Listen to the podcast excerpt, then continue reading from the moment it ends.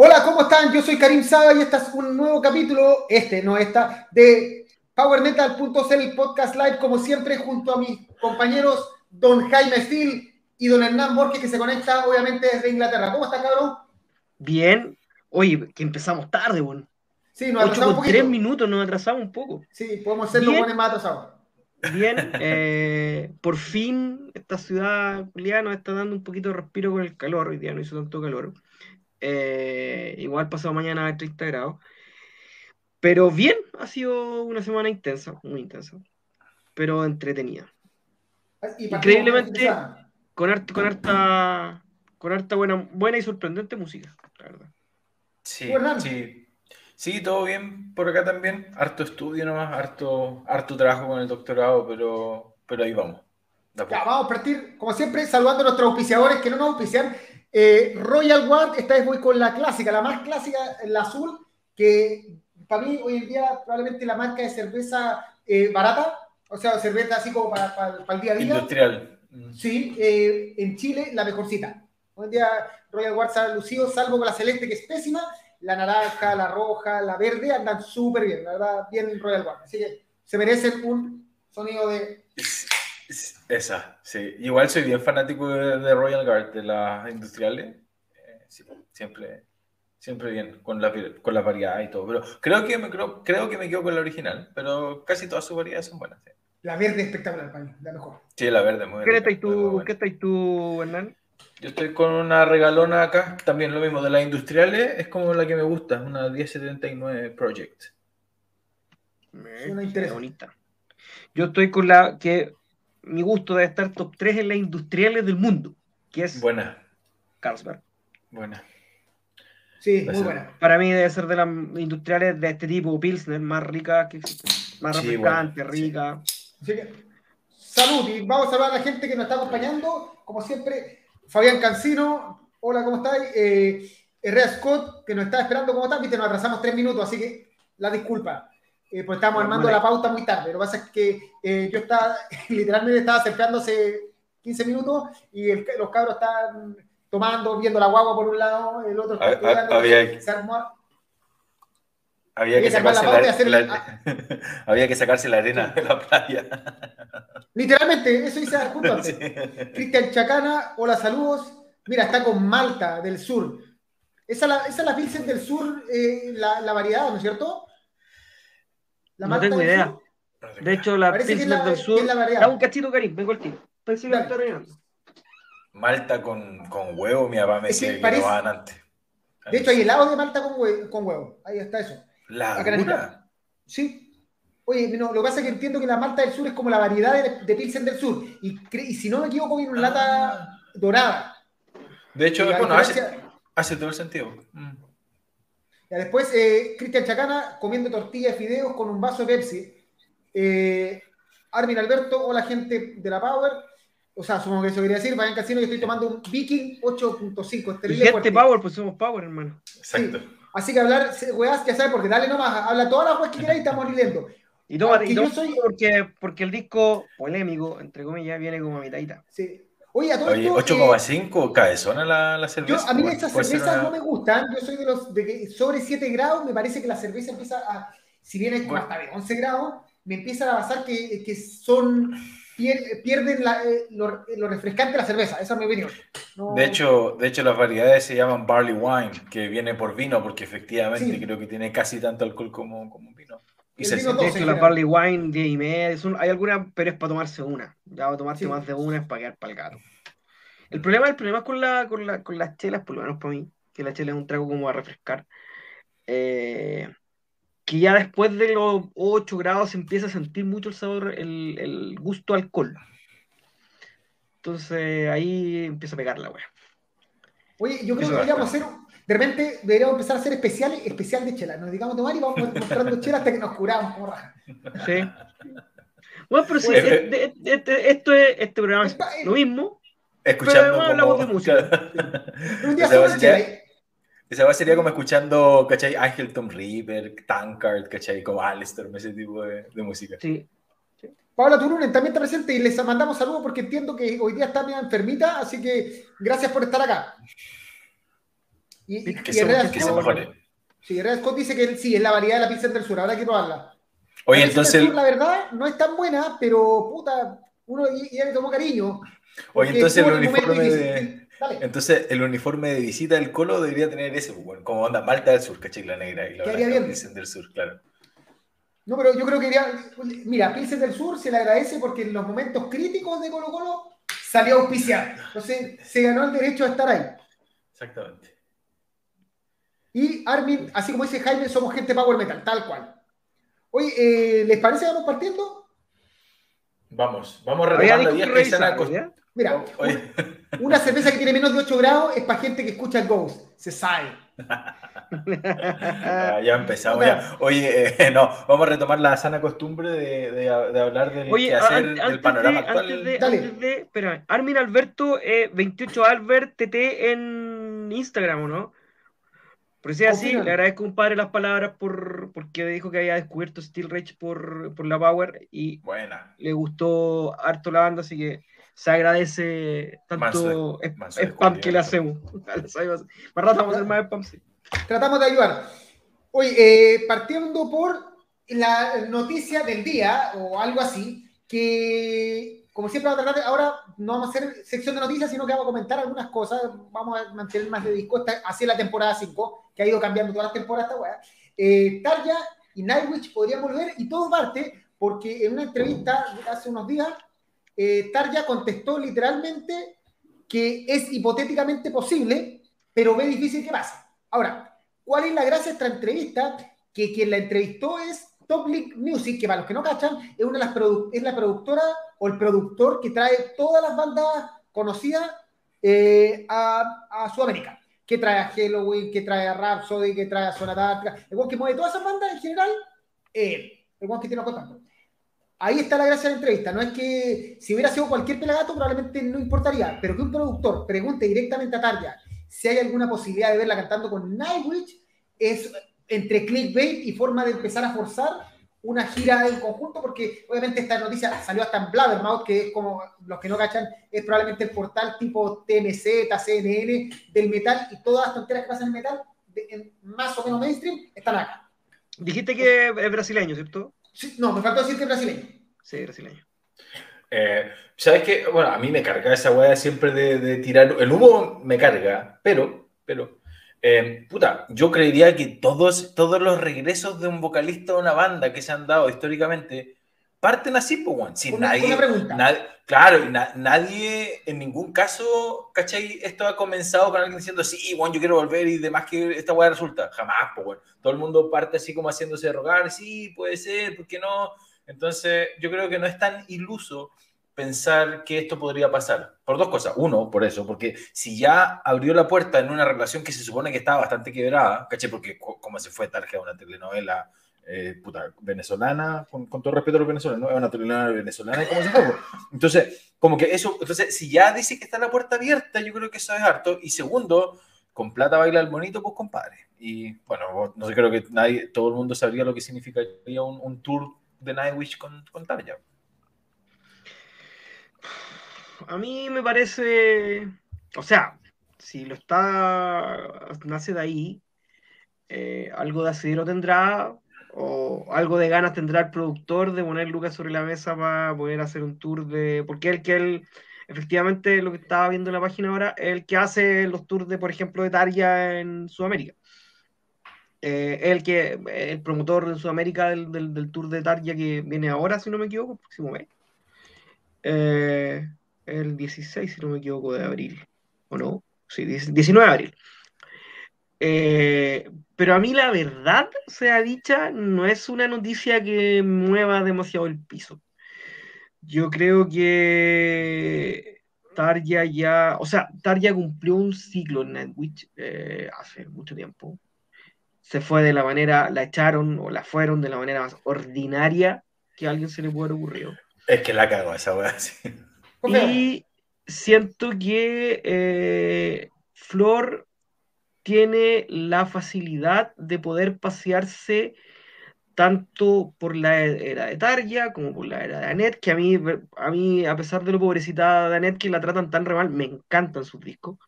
Y como, la, como con, de hecho me gustan más hay unas excelentes canciones, hay Dark Passion Play, hay una espectacular. Me gusta, me gusta más eh, la era de Anet como composición, como discos, que la era de Flor con, con, los, con, con sus discos. Eh, entonces, no, no, le veo tanta necesidad, salvo que es que efectivamente apelar a, a un a un romanticismo y, al gusto que tienen, al que todavía me imagino tienen muchos de ver a Tarja, de vuelta en Nightwish. Además que tampoco, tampoco se da, eh, se, tampoco se da, creo yo, eh, la característica que hizo que, por ejemplo, Michael Kiske volviera a Halloween. Eh, porque son dos cantantes que Kiski y, y Derek que funcionan de una manera distinta y que a la vez pueden ser complementarias. Es, esa complementación yo en, en Nightwitch no la veo. O es Tarja o es Flor. Pero las dos juntas no, no me las imagino. De hecho, la distinta Anet, Anet es distinta, ¿no? Sí, pues ella canta como otro, otra forma. Sabes que a mí, a mí me gustaría matizar un poco lo que comentas tú, Jaime, porque si bien es cierto, te encuentro razón y tiene todo el lo que tú dices tiene mucho sentido musicalmente, desde el punto de vista musical. Ahora bien, de nuevo, yéndonos al lado más comercial de esto, no hay que olvidar de que Nightwish es una de esas bandas en donde la fanaticada, caché como la banda como la misma discusión de Halloween, de los Kiske versus los Deristas en Nightwish, aun cuando Tarja se fue hace no sé cuánto, hace 15 años de la banda, no sé cuánto, todavía está, o sea, la fanaticada de la banda todavía está, está dividida entre los que dicen que Tarja era lo mejor y que, ¿cachai? Nightwish después de Tarja ya no eh, se murió, ¿cachai? Como que, quiero decir, la fanaticada de Nightwish en la parte de los tarjistas, por así decirlo, a mí me parece que meten harto ruido, weón, y creo que son hartos. Entonces, simplemente desde un punto de vista comercial, yo creo que es la única razón que le doy a esta cuestión, ¿cachai? Porque como dices tú, Flor Jansen, dentro de lo espectacular que es, o sea, con todo lo espectacular que es, o gracias a eso, eh, ella puede cantar lo que quiere y ella tiene entrenamiento operático, puede cantar todos los temas. Entonces, como dices tú, no es, no, es tanto como Kiski Deris. Aun cuando sí me parece que eh, sí tienen un perfil de canto distinto. Talia es una cantante de ópera y todas las canciones de Nightwish son ópera pura y Flor Jansen puede cantar eso y lo hace bien, pero ella tiene otra otra impronta en el escenario. Entonces, igual como que las veo, como que yo sí las veo como funcionando juntas, bueno. puede ser, puede estar equivocado, pero, pero sí. Mira, puede ser que, claro, solamente con la eh, tomando, tomando la, la era de Anet para adelante y Daria tomando única y exclusivamente la puede ser. Por ejemplo, sí. Sí, porque, sí, porque Flor Jansen no canta mucha, mucha, ellos no tienen muchos temas de la época de Daria actualmente en, el, en el pero, pero, pero con voz impostada, operática, ella canta muy bien. ah, no, sí, obvio, no, no, lo estoy diciendo, pero por eso cosa, insisto, vuelvo otra vez, esto desde un punto, yo lo veo simplemente desde un punto de vista comercial, esta guay los buenos la están haciendo porque, ni siquiera por romanticismo, yo creo que es porque se imaginan que, no sé, pues, vendería muchísimo una gira, sí, claro. Sí, claro. y, y, cabeza de cartel, ya, o sea, ya, ya, son cabeza de festivales, cartel. así. Y, está, y, está, y está el tema ese, pues si después de que a Halloween le funcionó esta cuestión, al tiro empezaron a hablar otras bandas de posibles regresos, ¿cachai? Como, o sea, como que yo creo que la escena como que le anduvo gustando esa movida, ¿cachai? Mira, de hecho, yo creo que antes de leer esta noticia había escuchado un comentario por ahí, no sé dónde, que salió que está, había una especie de interés de Nike de hacer una gira con las tres cantantes, y fue como, eh, lo veo difícil porque con las dos anteriores se fueron muy en mala. En, mala con la banda, se puede decir, muy en mal. Pero vota, en verdad, literalmente, con plata baila y obviamente sería, si se sale, sabemos que estaría lleno, o sea, podría ser perfectamente un Movistar lleno por, por la cantidad de gente que atrae, en especial Tarja. O sea, Tarja cuando viene a Chile llena los, las cosas chicas que te hace, pero las llena. Y eso, imagínate en Brasil, que son fanáticos, en Argentina. En Argentina, sí. Es, que es, muy, de allá. Es muy religiosa. Es muy religiosa la fanática de Tarja, bueno. o sea, como... Y lo que sería Backen, Seriguro, todos los festivales, porque ya Nightwish toca por lo menos en sub, en sub cabeza de cartel, seguro sería cabeza, de cartel, de, de todo, sí. o cabeza de cartel. Mm. Veamos qué dice la gente. A, sí, a, a, pito personal, a mí en verdad me da lo mismo. A mí Flor Jansen me encanta tanto, tanto, no. estoy feliz. Me, la, Flor es la cagada. Me, me encantan los discos con Tarja Turunen, pero no, no, la he hecho de menos para nada. Mira, es un Irish United, eh, Armin Alberto, dice que no fue él, ojo, pero dice que le gusta Steel Rage. Eh, Rea Scott fue el 2017 cuando Tania se juntó a cantar con Yetala o no fue nada. No, Pues, no, Me no sé. divierte. Cristian Díaz, hola, si vuelve Tanya a Nightwish es porque las lucas mandan. Es Pablo Turunen, sin Yetala sería interesante ver Flor y Tarja. Eh, Jaime González, como mencionaba el programa anterior con Glory Hammer, que un cantante sea mejor no necesariamente es el más idóneo. Si, con- si comenzamos escuchando Ocean Born y Witchmaster, siempre preferiríamos a Tarja en Nightwish que a cualquier otra. Jaime está hablando de Glory Hammer. O- ojos, no laven Anó- ropa. Anótese, anótese. Anótese, por favor, no laven ropa. No laven el auto. Ahí te la pongo para que haya el pantallazo, No, Jaime. me- no me la ponga, compadre. que Lo quiero mucho. Bueno, pero no- ahí, te- ahí te la dejo para que le hagáis el pantallazo. Rea Scott, Ah. la diferencia de Halloween no había tanto conflicto interno. O sea, la salida de Night. No, pues con, Hello- Tarja- con Halloween igual, igual estaba fea la weá, no sé. O sea, con Halloween, yo creo que el conflicto de la salida fue eh, dramático y toda la cuestión. Y, y, y Quique weando de que no le gustaba el metal, todo. Pero, pero creo que la salida fue más violenta en la salida de. Sí, pues weón. La salida de. Ahora, ahora, a diferencia de lo que pasó con Halloween, para que volviera Halloween, había que, me imagino yo, la verdad, todas estas son suposiciones súper entretenidas de hacer, eh, había que recomponer todo como banda, como un grupo, como una pelotita. todo. En, Ni- en Nightwish se tienen que arreglar dos nomás. Que el, re- el resto importa poco, sobre todo ahora que no está Getala. Puta, a mí me da la sensación de que sí, bueno, o sea, a mí Oh, no me mira. extrañaría que a mí no me extrañaría que, que pronto estemos hablando de una gira de Stratovarius, o sea, o de, ¿cachai? de bandas como, o sea, estas reuniones como con vocalistas o, ¿cachai? Tolkien con Cotiberto juntos, no sé, como que ese tipo de reuniones yo creo que venden mucho, weón, y estos weón al final igual se mueven por plata, weón. Jaime González postuló para Angus, pero no quedó. O sea, por ejemplo, Es, que- sabemos es muy que- magro González, es muy magro. No le da Sabemos pa- que pa- compadre. si, si este grupo, el- ¿cómo se llama? Stratovarius, se arreglara por una gira con Timo Tolki, esa gira también te llenaría lados. Es decir, gira. Porque la gente igual. Si al final son Lucas, si al final son Lucas, sí. Es lo que, es lo que podría haber pasado, no sé, pues, con Journey y Steve Perry. O sea, de hecho, con, con no- sí. Foreigner y. Ah, no me acuerdo cómo es. Lugram.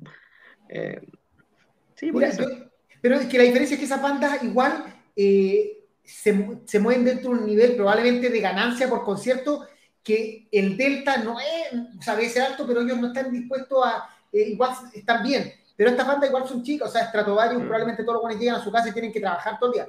Si les sale una gira donde, o sea, tienen que saberse la venta todos los días. En cambio, si a, a Halloween le cambió la vida económicamente, probablemente por el de gira. Sí. ¿Cachai? Sí. Oye, eh, espérate, había una duda, saco, voy a sacar a Tarja. No, mira, nostalgia rentable, ese es el término. Esa es la palabra. eh, no- creo que es la mejor. La estrategia de Sí. marketing, el nombre, sí. Sí, Ya. ¿Les parece que seguimos? sí llevamos con los 20 discos? minutos hablando, weá. Ya.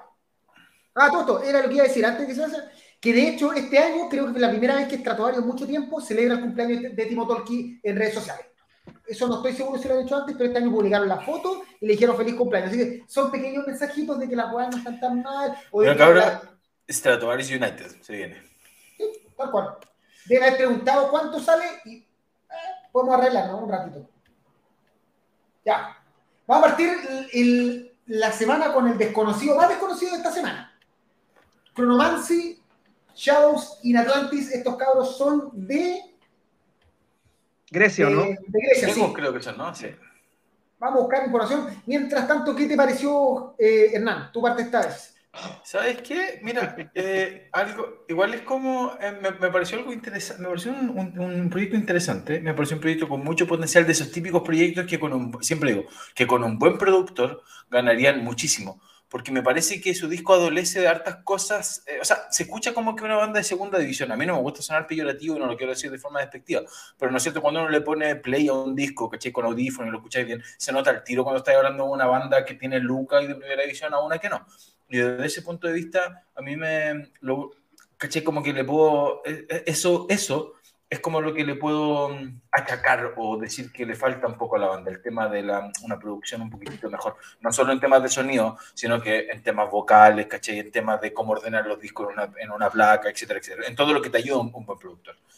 Eh, ahora, dicho esto, me parece que lo mejor, lo que más le rescata al disco es la propuesta. Es una propuesta entretenida ese heavy metal como bien, un poco como musculoso, como épico, ¿cachai? Eh, y de hecho, y ahí se nota le falta, Claro, ahí se nota que le falta Lucas, porque por ejemplo, con, una buena producción en ese disco, tú ponís coro, escucháis a 50 voces haciendo algo muy bombástico, mientras que acá se nota como que, como que, puta, bueno, yo creo que juntaron así como al vecino, al vecino y a la amiga, y entre los tres hicieron un coro, ¿cachai? Entonces no suena tan, como tan pro. ¿cachai? Pero me parece una banda que a, los que le gusta el heavy metal como épico, musculoso, por así decirlo, eh, que le den una escuchada. La voz no me convenció mucho, pero sí. Jaime. Eh, yo lo encontré bastante entretenido de escuchar. Eh, concuerdo con, con Hernán en que por momentos cae en vacíos muy, muy largos para la propuesta que ellos tienen. Para mí, más que un heavy metal medio musculoso, yo lo relacioné más con, con una propuesta casi, casi folk, casi eh, eh, como media sinfónica por momentos, media folk por otra, me recordó, además por, por la gravedad de, por la gravedad de, la voz del cantante, a ciertos pasajes de Falconer.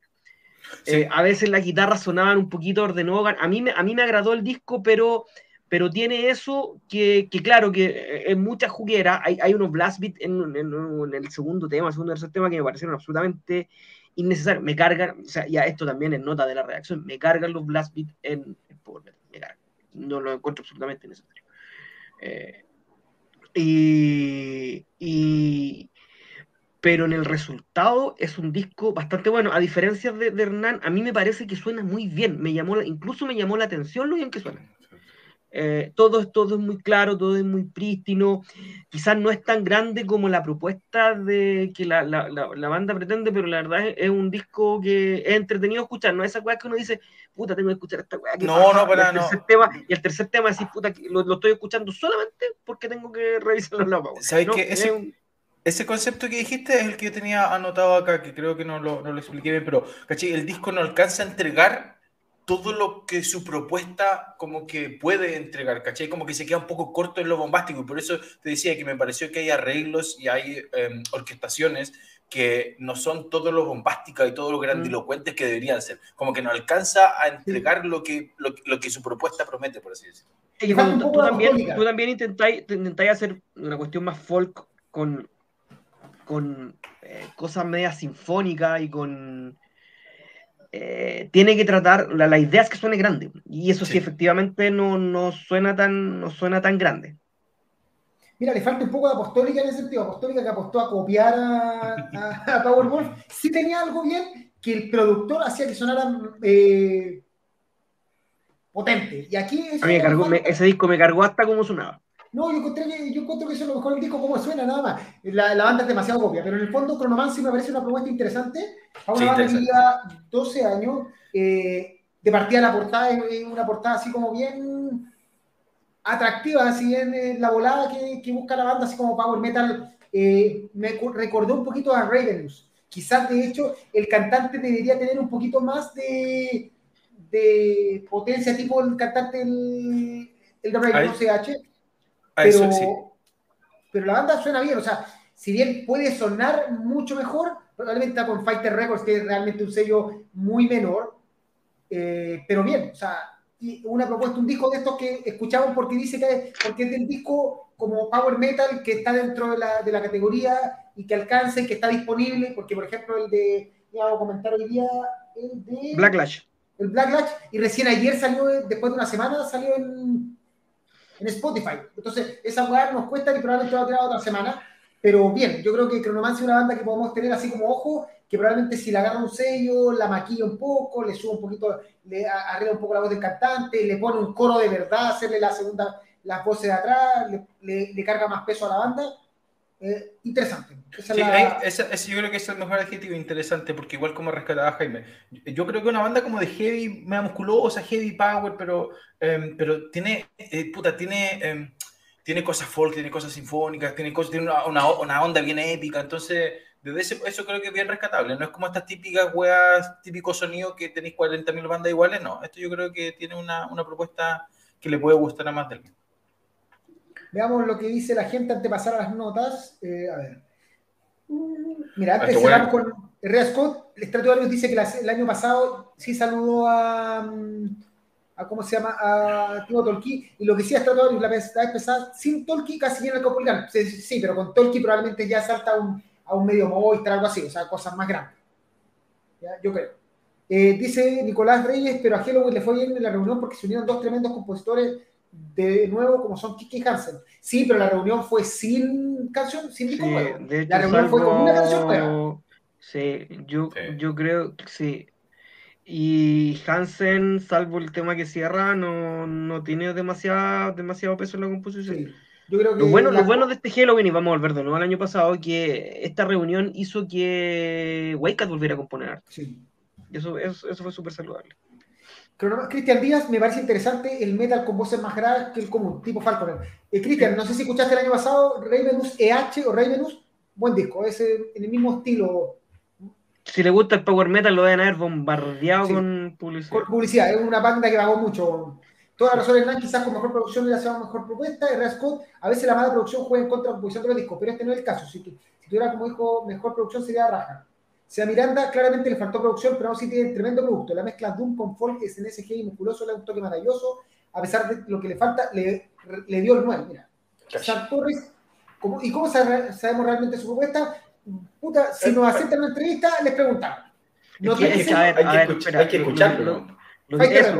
eso, hay que escucharlo, para pues dar cuenta o sea, no es una propuesta de metal, no es una propuesta thrash metal, no es black metal. Escuchándolo uno se da cuenta qué es lo que la banda quiere entregar y cómo lo quiere entregar. Yo creo que esa es la única forma. Saber es eh, eh, escucharlo. Y Adventure Wildland, pero Halloween puede tener otra reunión más con Cuchi Rap. No, pero esa cosa no, eso no va a pasar. Eso no ocurre. De hecho, acuérdate que Grapo vendió, eh, Grapo se deshizo, se deshizo de todas las cosas que tenía recuerdos, Cuchi, no me acuerdo cuál de los dos remató una batería, así. Ese web quedó picado porque no lo invitaron, pues mandó toda la mierda. Y sacó el Pumpkins después. O antes. sacó, un, sacó, un, disco malísimo de covers. Sí, sí. de cover de cover. Y la raja del disco, un tropa. ya. Ah, pero eso debe ser un 8 para Renzo, que ahora vamos de, 1 a 10. Así supongo que. Capaz que sea un 4 también, sí. O puede ser un 4 o un 8, acláranos. Ya.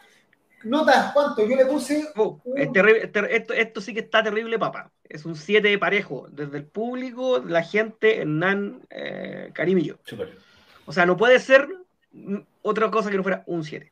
O sea, no puede ser más de un 7 por la producción, probablemente, porque el disco, si hubiera estado producido así como sábado, con ese nivel de producción, estaría en el 9 probablemente. Ya. Vamos con el siguiente. Cristeria de Crystal Ball. Te toca a Don Jaime Steele partir hablando de este disco. Eh, Crystal Ball con un precioso tema de Sticks. Eh, consistente los cabros, o sea, 12 discos desde el 99, 6 discos del 2013, no, no, eh, así que uno igual dice, oye, esta banda, ah, esta es de las típicas bandas que uno siempre le suenan, siempre pasan discos por ahí, pero uno nunca la escucha. Claro. es raro y que van a 500 festivales y nadie lo y nadie ve. Es, me pareció. me, pareció eh, un muy buen disco. Eh, a mí me gustó, me sorprendió. Son suizos. Eh, son de la beta de los suizos de, de Gotthard, pero un poquito más heavy quizás. Son quizás muy pesados para ser, para ser AOR, aunque tienen varios temas AOR. No son tan suaves para hacer OR, tampoco son tan pesados como para, o tan rápidos como para catalogarlos de, de, heavy o de power metal. Es un heavy rock melódico, si lo queréis llamar así. Bonitos coros, eh, el cantante es muy, muy, muy bueno. En uno de los temas, de hecho, está invitado Ronnie Romero, que ese tema que se llama Call of the Wild debe ser de los mejores temas del disco, el tercero o cuarto. Eh, es tal como decimos a veces de estos discos, súper agradable escuchar, pasa rapidito, eh, no, es, no descubren la rueda, no es la gran maravilla del mundo, y como lo que pasa con este tipo de discos que de repente se quedan demasiado en el, en el mid-tempo y hace que sea un poquitito, un poquitito, un poquitito, o sea, un poquitito, un poquito de largo sin ser tan largo. Eh, de hecho, hay un tema que se llama No Limits, que es el que más me gustó del disco, que es un, es un, poquito más, más tempo, tiene súper buenos pasajes tanto en teclado como en, como, como en guitarra y La verdad que eh, daba a escucharlo, a mí me gustó, a mí me gustó. Hernán. Eh, sí, yo creo que Jaime lo describe bien. Creo que es esa típica banda europea que baila en este limbo entre el heavy metal y el hard rock, que no hay para qué definir tanto, pero todos entendemos de qué se trata. Eh, pero sí, pero justamente los puntos en los cuales Jaime, eh, en los cuales Jaime repara en que, que son un poquitito, digamos, largo, un poquitito fomo, un poquitito mis tiempos, eh, yo cambio el poquitito por mucho. A mí me aburrió. A mí me aburrió. Me... A ver, a ver no, no, claro, nada intrínsecamente malo. Tiene tres, no, Limits es un buen tema. Tiene dos o tres temas que sí, como que uno mueve la patita. Pero en ese estilo, de ese, como, de nuevo, ese limbo hard heavy, hay tanta banda buena, tanta banda buena, ¿cachai? Que no alcanza a, no me alcanza a entusiasmar, ¿cachai? Como escuchar a bandas como Eclipse, o el mismo, incluso Kissing Dynamite, que es un, lanzamiento parecido que fue este año, ¿cachai? Como que hay, hay otros exponentes que, que, lo que me pasa es lo siguiente, e, ese estilo, este estilo hard heavy, para mí es un estilo muy vacilón, ¿cachai? Es como escuchar a Whitesnake, es, es un estilo que te llama a tomar cerveza, ¿cachai? A como cantarlo, porque son puros coros fáciles, ¿cachai? No hay nada de complejidades, es un estilo súper directo. Eh, entonces no le perdono a que no me entusiasme, ¿cachai? Entonces como que, no, yo, yo soy un poquitito, a mí me dio un poquito de lata el disco, entonces no, no, no tiene nada de malo, pero no lo voy a volver a escuchar probablemente. Mira, a mí me pasa, mientras hago unos arreglos al PowerPoint porque un, un, un cagazo mío, eh, que es un disco promedio. O sea, un disco que no es malo, pero en un estilo que está cada vez más lleno de banda, no, no me atrae mucho. O sea, de nuevo, Time Limits, un, un Enio Carota. Mira, ese tal cual. ¿Es, ¿Es, malo?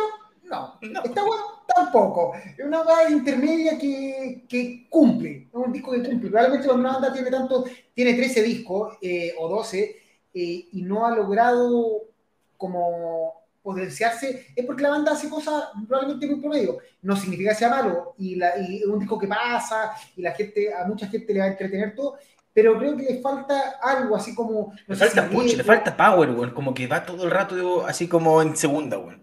Sí, como te, lo, lo escucháis, pasáis, vais manejando, sale una canción, sale la otra, de repente mueve un poquito la matita, pero te bajáis del auto y no te acordáis de ninguna canción. No hay nada así como, oh, que te, que te ha volado la cabeza.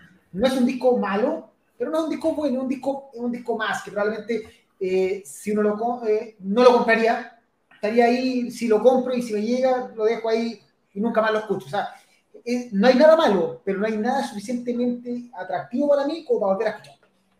Extrañamente salen por Masacre Records, que es un sello que tiene banda un poquito más más masacre. Un poquitito más choriza. Sí. Eso le faltó, esta, ser, esto le faltó ser más chorizo, más callejero. En fin, ya hablamos mucho de esto. Ya. Eh, veamos qué dice la gente antes de pasar a la nota. Eh, Crystal Ball, eh, Carlos de Wall, tremendo tema. Eh, César Torres, el de Crystal Ball está bueno, todos los discos de una línea similar, pero saben hacer una buena mezcla en hard rock, a y melódico. Sea Miranda, Crystal Ball está poniendo más fichas, pero le faltó algo, no sé decir bien pero es súper correcto, pero a mí igual me merece un 7. Eh, Heavy Heart es un estilo de tremendísima banda. Yo me aburrí exageradamente, un 2 para Renzo. Me recuerda un poquito a Wolf. Eh, a Cristian Chacana le aburrió un 4 de 10. R. Scott no lo sigo de hace mucho, pero tienen discos mejores para mí. Yo, no, yo primera vez que lo escucho. Yo creo haber escuchado algo antes, pero si me preguntáis qué. Es que ese es el problema. Que probablemente escuchamos algo, pero no, nunca nos vamos a acordar cuándo fue. Yo no he escuchado nada yo antes tampoco, pero ahora después de escuchar este disco, tampoco voy a escuchar nada. La gente que estuvo muy poco. Eh, Participativa. No, no, ah, bueno, además, eh, muy poco eh, ocurrente porque hay 3, 6, 2. Este es uno de los 6, 2. Eh, ah, el, el le puso un 7, que es la misma nota mía, increíblemente. Y Karim le puso un 5. Le puse, bueno, me, me, equivoqué porque no me gustó. Bueno, en fin. Vale. ¿Qué, qué, qué nota le pongo? Cámbiala al tiro para, para sacarlo. Sí, no yo, le, no, yo le hubiera puesto un 6. El Excel aguanta, el Excel arregla todo. Sí, el Excel aguanta. Sí. Y se quedó con un 6.05. Ya. Vamos con Time Assassin de Cloven Hoof y voy a dejar al que, al que le voló la cabeza, Hernán, que nos hable un poquito Sí, no, este, este, puta, esta- este es el mejor disco de heavy metal en lo que da el año para mí, de, de este estilo. Hay alguna- algunas, ban- em, algunas bandas más del, como del traditional heavy metal que tienen muy buenos lanzamientos, como Mauli, por ejemplo, que creo que también están por ahí arriba. Pero en este heavy metal, digamos, un poquitito más producido, este para mí es el mejor disco del año. Eh, me encantó, me encantó, me gusta. Eh, es súper in- interesante ver una banda setentera, porque no nos olvidemos que Club and Hoof creo que empezó a, a hacer música en 79. Eh, una banda que, que lanza algo tan canónico y tan new wave el 84, por ahí cuando debuta. Eh, 79. puta, se- claro, se- desde 79. Eh, verlos ahora. Mira, vamos a hacer un paralelo, no tan, ya, un paralelo, Axel, lo mismo, ¿cachai? Axel después de muchos años de silencio, ¿no es cierto? Vuelve el 2010 con el Blood of the Nations, que a todo el mundo le vuela absolutamente la cabeza porque es una propuesta bastante más, eh, más, más agresiva, bien agresiva, bien, y sonando muy fresco. Aquí me pasa lo mismo, aunque, aunque ellos sí habían tenido eh, el disco anterior de Club Hoof, no fue hace tantos años, creo que hace como tres años atrás, creo, no, Dos años. 2017, dos años. Eh, no me había terminado de entusiasmar, ¿caché? Como que notaba que era un regreso, medio, un- una- como que se estaban forzando a hacer algo más moderno. Este disco me parece que es perfecto. Eh, tiene una, está enraizado en lo más, en el heavy más tradicional de la banda, pero, puta, weón, esa, esa decisión, esa decisión de Guata de empezar a acelerar las canciones, de ponerle doble bombo, de gritar, el vocalista espectacular, de, gri- de gritar, eh, o sea, no, no gritar, sino que de cantar con mucha, mucha fuerza, con mucha impronta. eh, los arreglos, incluso esto, esto- algo que uno no pensaría que hacían las bandas más tradicionales de heavy, que es poner teclado. Estos tipos no tienen miedo de usar teclado, hacen algunos arreglos con eso y eh, me parece que es chacal. Hay pocas, o sea, a mí, yo, en mi radar, tengo pocas bandas eh, recientemente que estén cultivando esto, este, este, este- este- ese tipo de heavy metal. Y, mm, o por lo menos lanzamiento de este año, no recuerdo alguno. Y por lo mismo se hace muy, muy refrescante, muy rico escucharlo. A mí, le puta, desde que le ponís play, desde y yo agradezco eso harto, que las bandas, desde que le ponís play desde el primer tema, primero, segundo, tercer tema, eh, me gusta que no bajen las revoluciones, casi, sino que te estén pegando, pegando, pegando. Este disco te saca la chucha desde el primer eh, momento. Quizás afloja, eh, quizás te baja un poquitito las revoluciones con algún tema al medio, pero después también termina cañón. No, a mí me encantó, Juan. Yo creo que le puse un 10, Juan, porque en verdad, en verdad me encantó.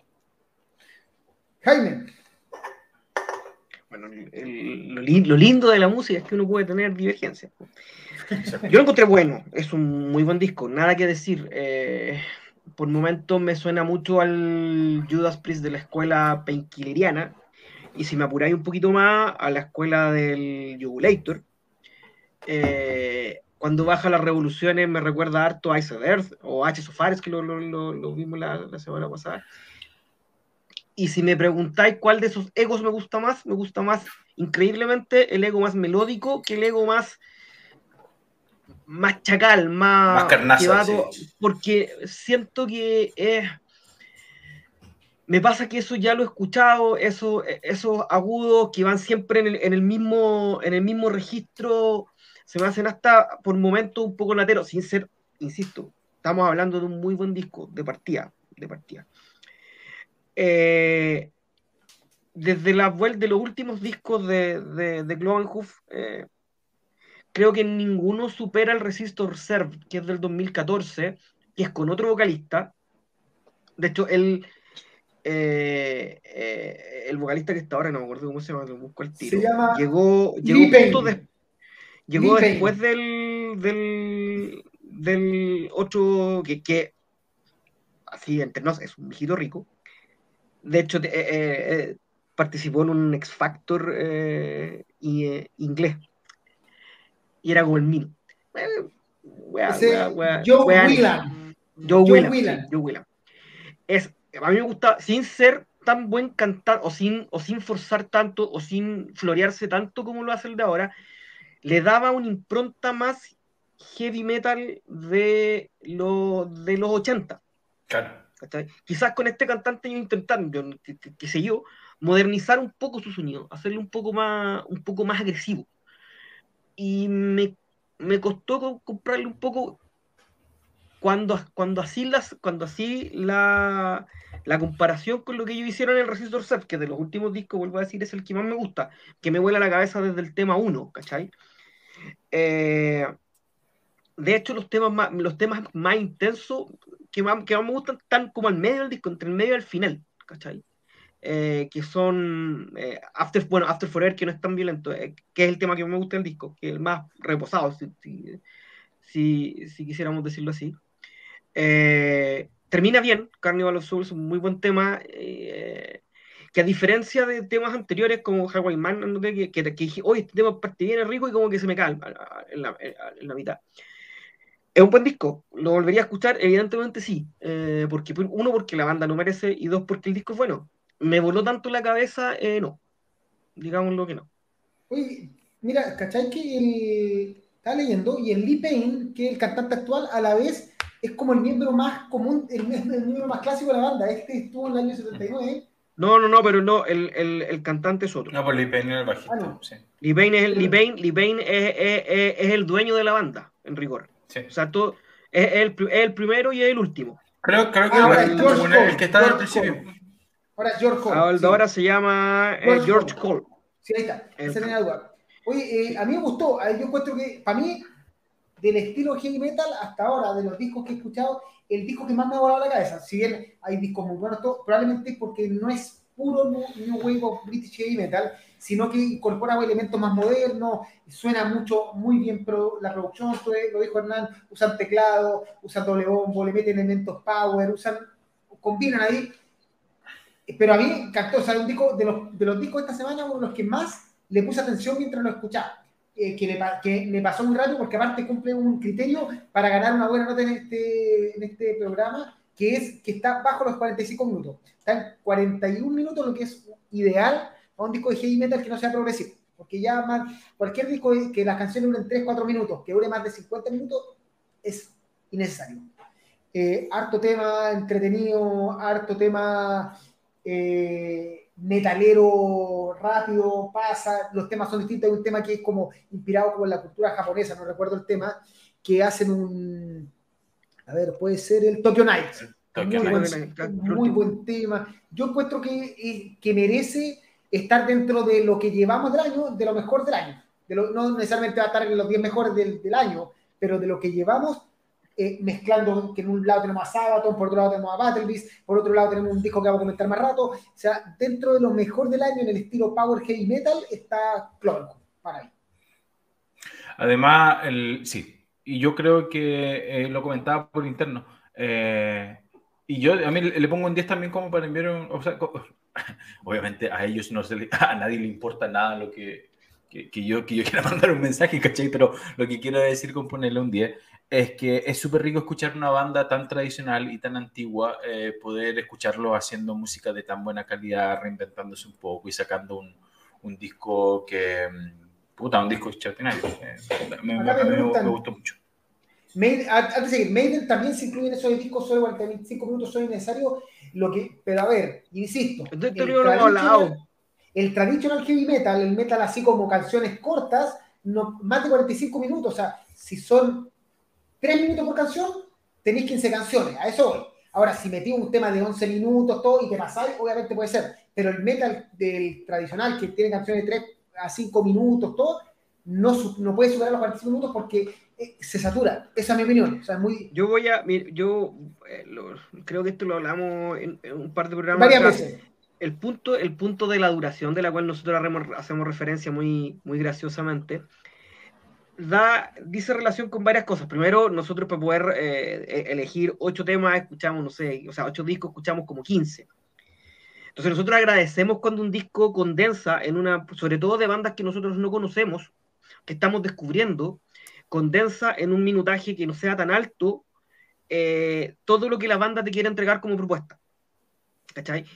Evidentemente, cuando tú te enfrentas a un disco de Halloween, cuando tú te enfrentas a un disco de Iron Maiden, cuando tú te enfrentas a un disco de Dream Theater, sabís por dónde va un poco la mano. Entonces ahí entendí que un disco pueda durar, un Blind Guardian, sabéis que un disco pueda durar, un Rhapsody, sigo, puede, pueda durar una hora, una hora diez, es entendible, ¿cachai? Pero en la vorágine de los lanzamientos que hay semana a semana, cuando tú te encontrás con un disco como el de la semana pasada, ¿de, quién era que duró, que duraba una hora y media, bueno, una hora diez, que era de Tokyo, Blade? o, lo que pasó con Udo el año pasado, si, te encontrás con un disco que más encima, claro, que más encima eh, son todos los temas parecidos, eh, evidentemente a los 40 minutos estoy, estoy saturado y estoy aburrido. E, eso es más o menos con lo del minutaje. Y voy a contestarle a Renzo respecto de las notas. Porque él habla, él habla de, él habla de que, claro, que uno a veces esa fiebre pone muy, notas muy altas y no sabe, no, no es ni el, ni el Keeper 2 ni el, ni el Powerlay. Pero hoy día no sabemos cuál es el Keeper 2 y cuál es el Powerlay de hoy día. Entonces nosotros no podemos medir con una vara histórica discos que salieron hace una semana, ¿cachai? Entonces, por lo menos en mí, en, ah, en mi caso, cuando yo pongo, cuando yo pongo, da un cachito, eh, Karim, cuando yo pongo notas muy altas, no lo hago porque creo que el disco va a ser un clásico. ¿Quién soy yo para decir que un disco va a ser un clásico? Es lo que a mí me provocó cuando lo escuché. ¿cachai? Si a mí me, me, provocó, no sé, lágrimas, como me pasó con Circus of Doom, evidentemente no le puedo poner un 8, que es la misma nota que no sé, que le voy a poner al disco que viene.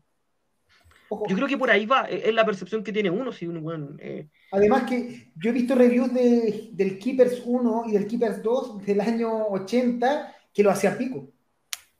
Que decían que cómo era posible que esa música, porque probablemente en ese tiempo estaban inspirados en otros tipos de, de metal, que entre el New Wave y también las cosas más oscuras, tipo Venom, todo, y que escuchaban esto y era como, oye, ¿esto qué guay es? Y claro, con el tiempo se dan cuenta que era una guay revolucionaria y que el tiempo lo llevó pero hay, hay hartos reviews así como de gente que le tiró mierda en su momento, así como hay bandas que con el tiempo tú decís, puta, este disco era genial, y que con el tiempo se te van cayendo. Es difícil evaluar. Probablemente si hiciéramos un programa para evaluar discos de hace 20 años, hay discos que subirían mucho más y discos que bajarían. Pero en el momento estamos hablando de lo que nos pasa en cinco días mm. o cuatro. Entonces, te mata o no te mata. Sí, yo quiero hacer también eh, eh, un reparo en esos dos puntos, eh, rapidito. Uno, eh, el tema, yo, yo no soy tan draconiano con la duración del disco porque me parece que todo es relativo y todo hay que ponerlo en contexto, no solamente del estilo de la música, sino que también de simplemente cómo un, estilo, cómo un disco corre, ¿cachai?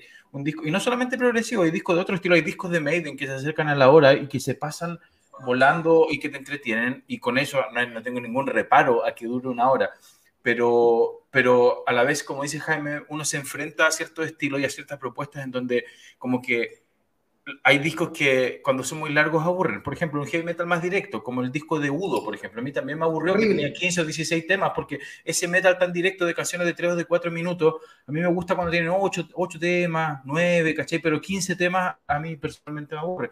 Lo mismo, si va a escuchar un disco de Venom o de Municipal Waste, no quería esa matraca por una hora, ¿cachai? Los discos de media hora son la raja, ¿cachai? Cuando estáis hablando de un, de un thrash de ese estilo.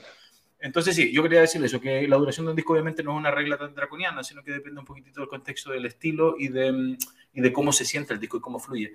Y lo otro con respecto a lo que dice Renzo es un tema muy interesante que quizás algún día lo podemos discutir en vivo, pero yo también, también lo mismo, cuando empezamos a hablar con los chicos decían, ya, ¿cómo ponemos nota? Igual dije, ya, para mí un 10 es un Master of Puppets, ¿cachai? El disco que, un, que va a ser un, un clásico em, transversalmente al metal y se va a escuchar por siempre es un 10. Y, los, y en mi escala personal, yo, cuando yo le pongo nota a mi disco en mi planilla, así bien yo, yo esa, es lo que, es, esa es mi escala, ¿cachai?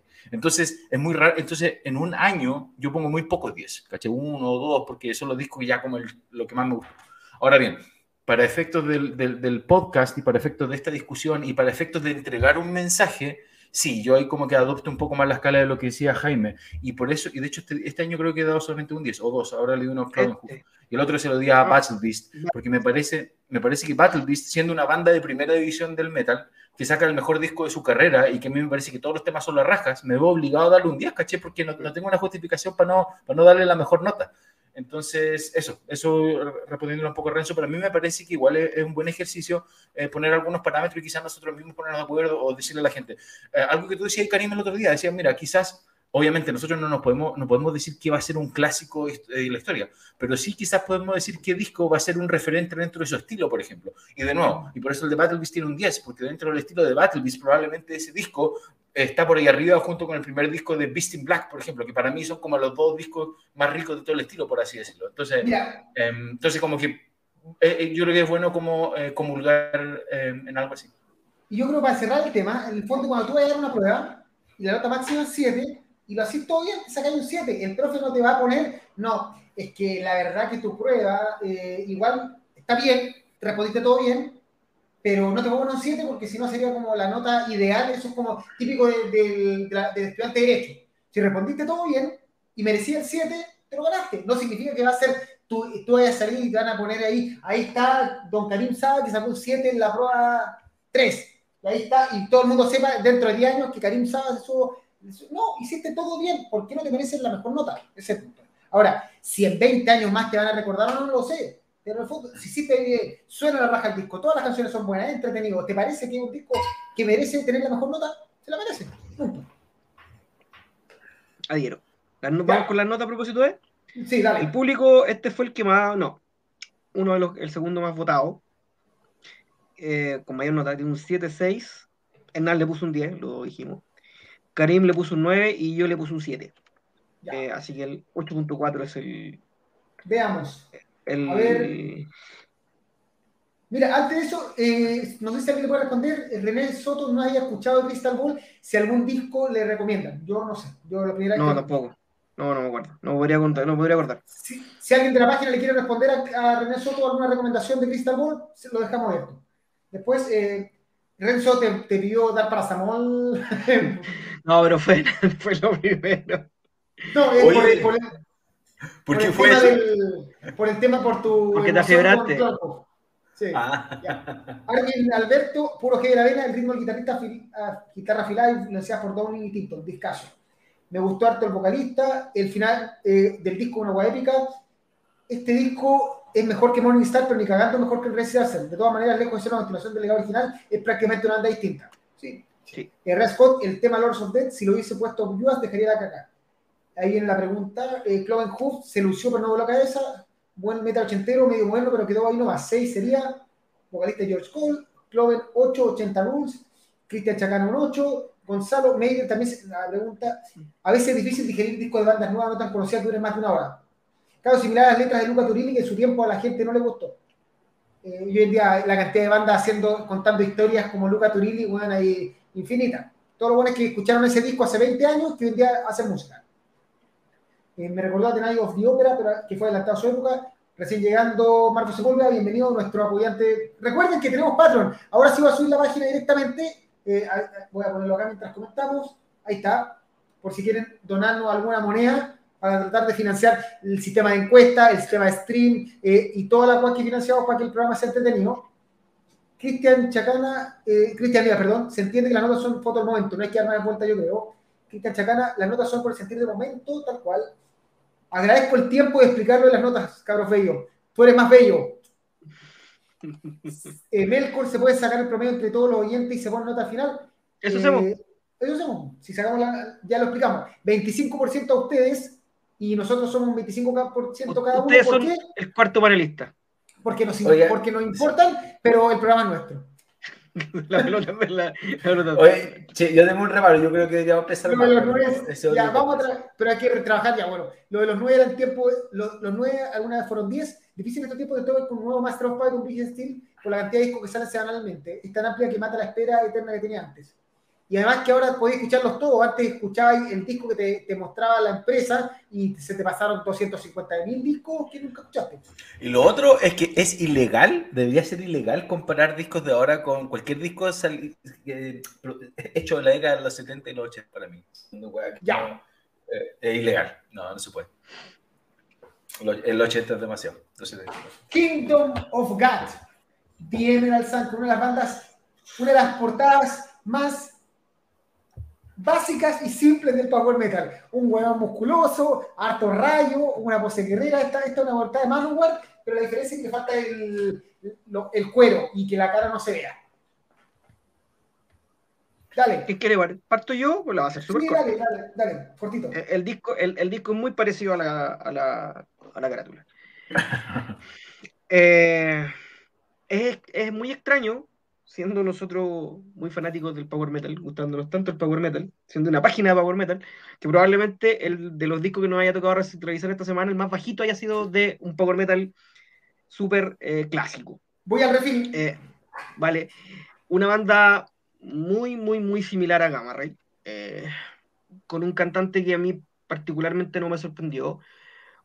Poquito, poquito que rescatar. Eh, tiene buenos temas, eh, o sea, dentro, dentro de, la estructura clásica del power metal, del power metal, si lo queréis llamar inclusive de, esa vertiente alemana, de halloweeniana, de, de, de Gamma Ray, de, más, más, feliz, pero sin caer en esas, más en, más en mayores, pero sin caer en esa en esa en esa velocidad que por ejemplo cae em, no sé eh, Twilight Force eh, pero así todo es un disco que no que este sí que no lo voy a volver a escuchar otros griegos a todo, a todo esto eh, Mira, el referente, los referentes el referente más, más importante de esta banda es Gamma Ray. Y la verdad que no, no llega demasiado para allá. Ya, eh, Antes fue la primera. Ah. Respondamos a esa pregunta. Pregunta al aire. Parando con el mal disco de Emerald Sun, un disco obra maestra sería el Mendrake dentro del Power, por ejemplo cualquiera, ¿cuál es su opinión? A ver, yo respondo rápido, obviamente Halloween, los Keepers como los máximos referentes, después la época de segunda, de la época de Deris, los tres discos de Deris al principio. Eh, o sea, para mí son tres, son diez, por ejemplo. Sí, por eso. Sí, sí, sin, preguntarlo. Los tres, primer, los tres primeros de Rhapsody, hasta, hasta los cinco diría, los de Rhapsody sí o sí, aunque son más sinfónicos. Eh, el primer disco de Sonata Ártica podía ser eh, el Power Plant y el Anywhere y el Somewhere in Space de Gamma Ray. O sea, hay hartos discos como referentes del Power Metal, creo. Así, nombreada rápida. ¿Alguien agrega algo? No, yo, yo no, no, entiendo bien la, la, no, sé bien cómo responder esa pregunta, pero, pero disco 10, sí, o sea, lo que ustedes lo que usted nombraron son discos 10, porque dentro de eso es una de las bandas más grandes del Power Metal, Mandrake, que es uno de sus mejores discos, el, un disco espectacular. El Mandrake sí o sí, y el Hellfire Camp. Los lo, Antasia, no, pero hay un, hay un montón. Sí. ya, um, ya vamos con esto, que Sí, yo opino parecido a Jaime. Eh, creo que este disco tiene buenos momentos y más que momentos tiene buenas ideas. Y está muy, muy, muy, muy vilipendiado y está muy disminuido por una voz que me parece... Em, no, manches. Pues eso, lo dije yo, pues, Mandrake. No, por eso, es que el fondo se quebró con Mandrake Renzo, entonces te pide que le conviene paracetamol porque también se El paracetamol, el paracetamol ah, que se te olvidó tomarte en... Sí, no, sí, Mandrake un 50 mil. Em, ¿Qué te iba a decir? Ah, eso, es un disco que tiene buenas ideas, es un estilo que a mí me agrada.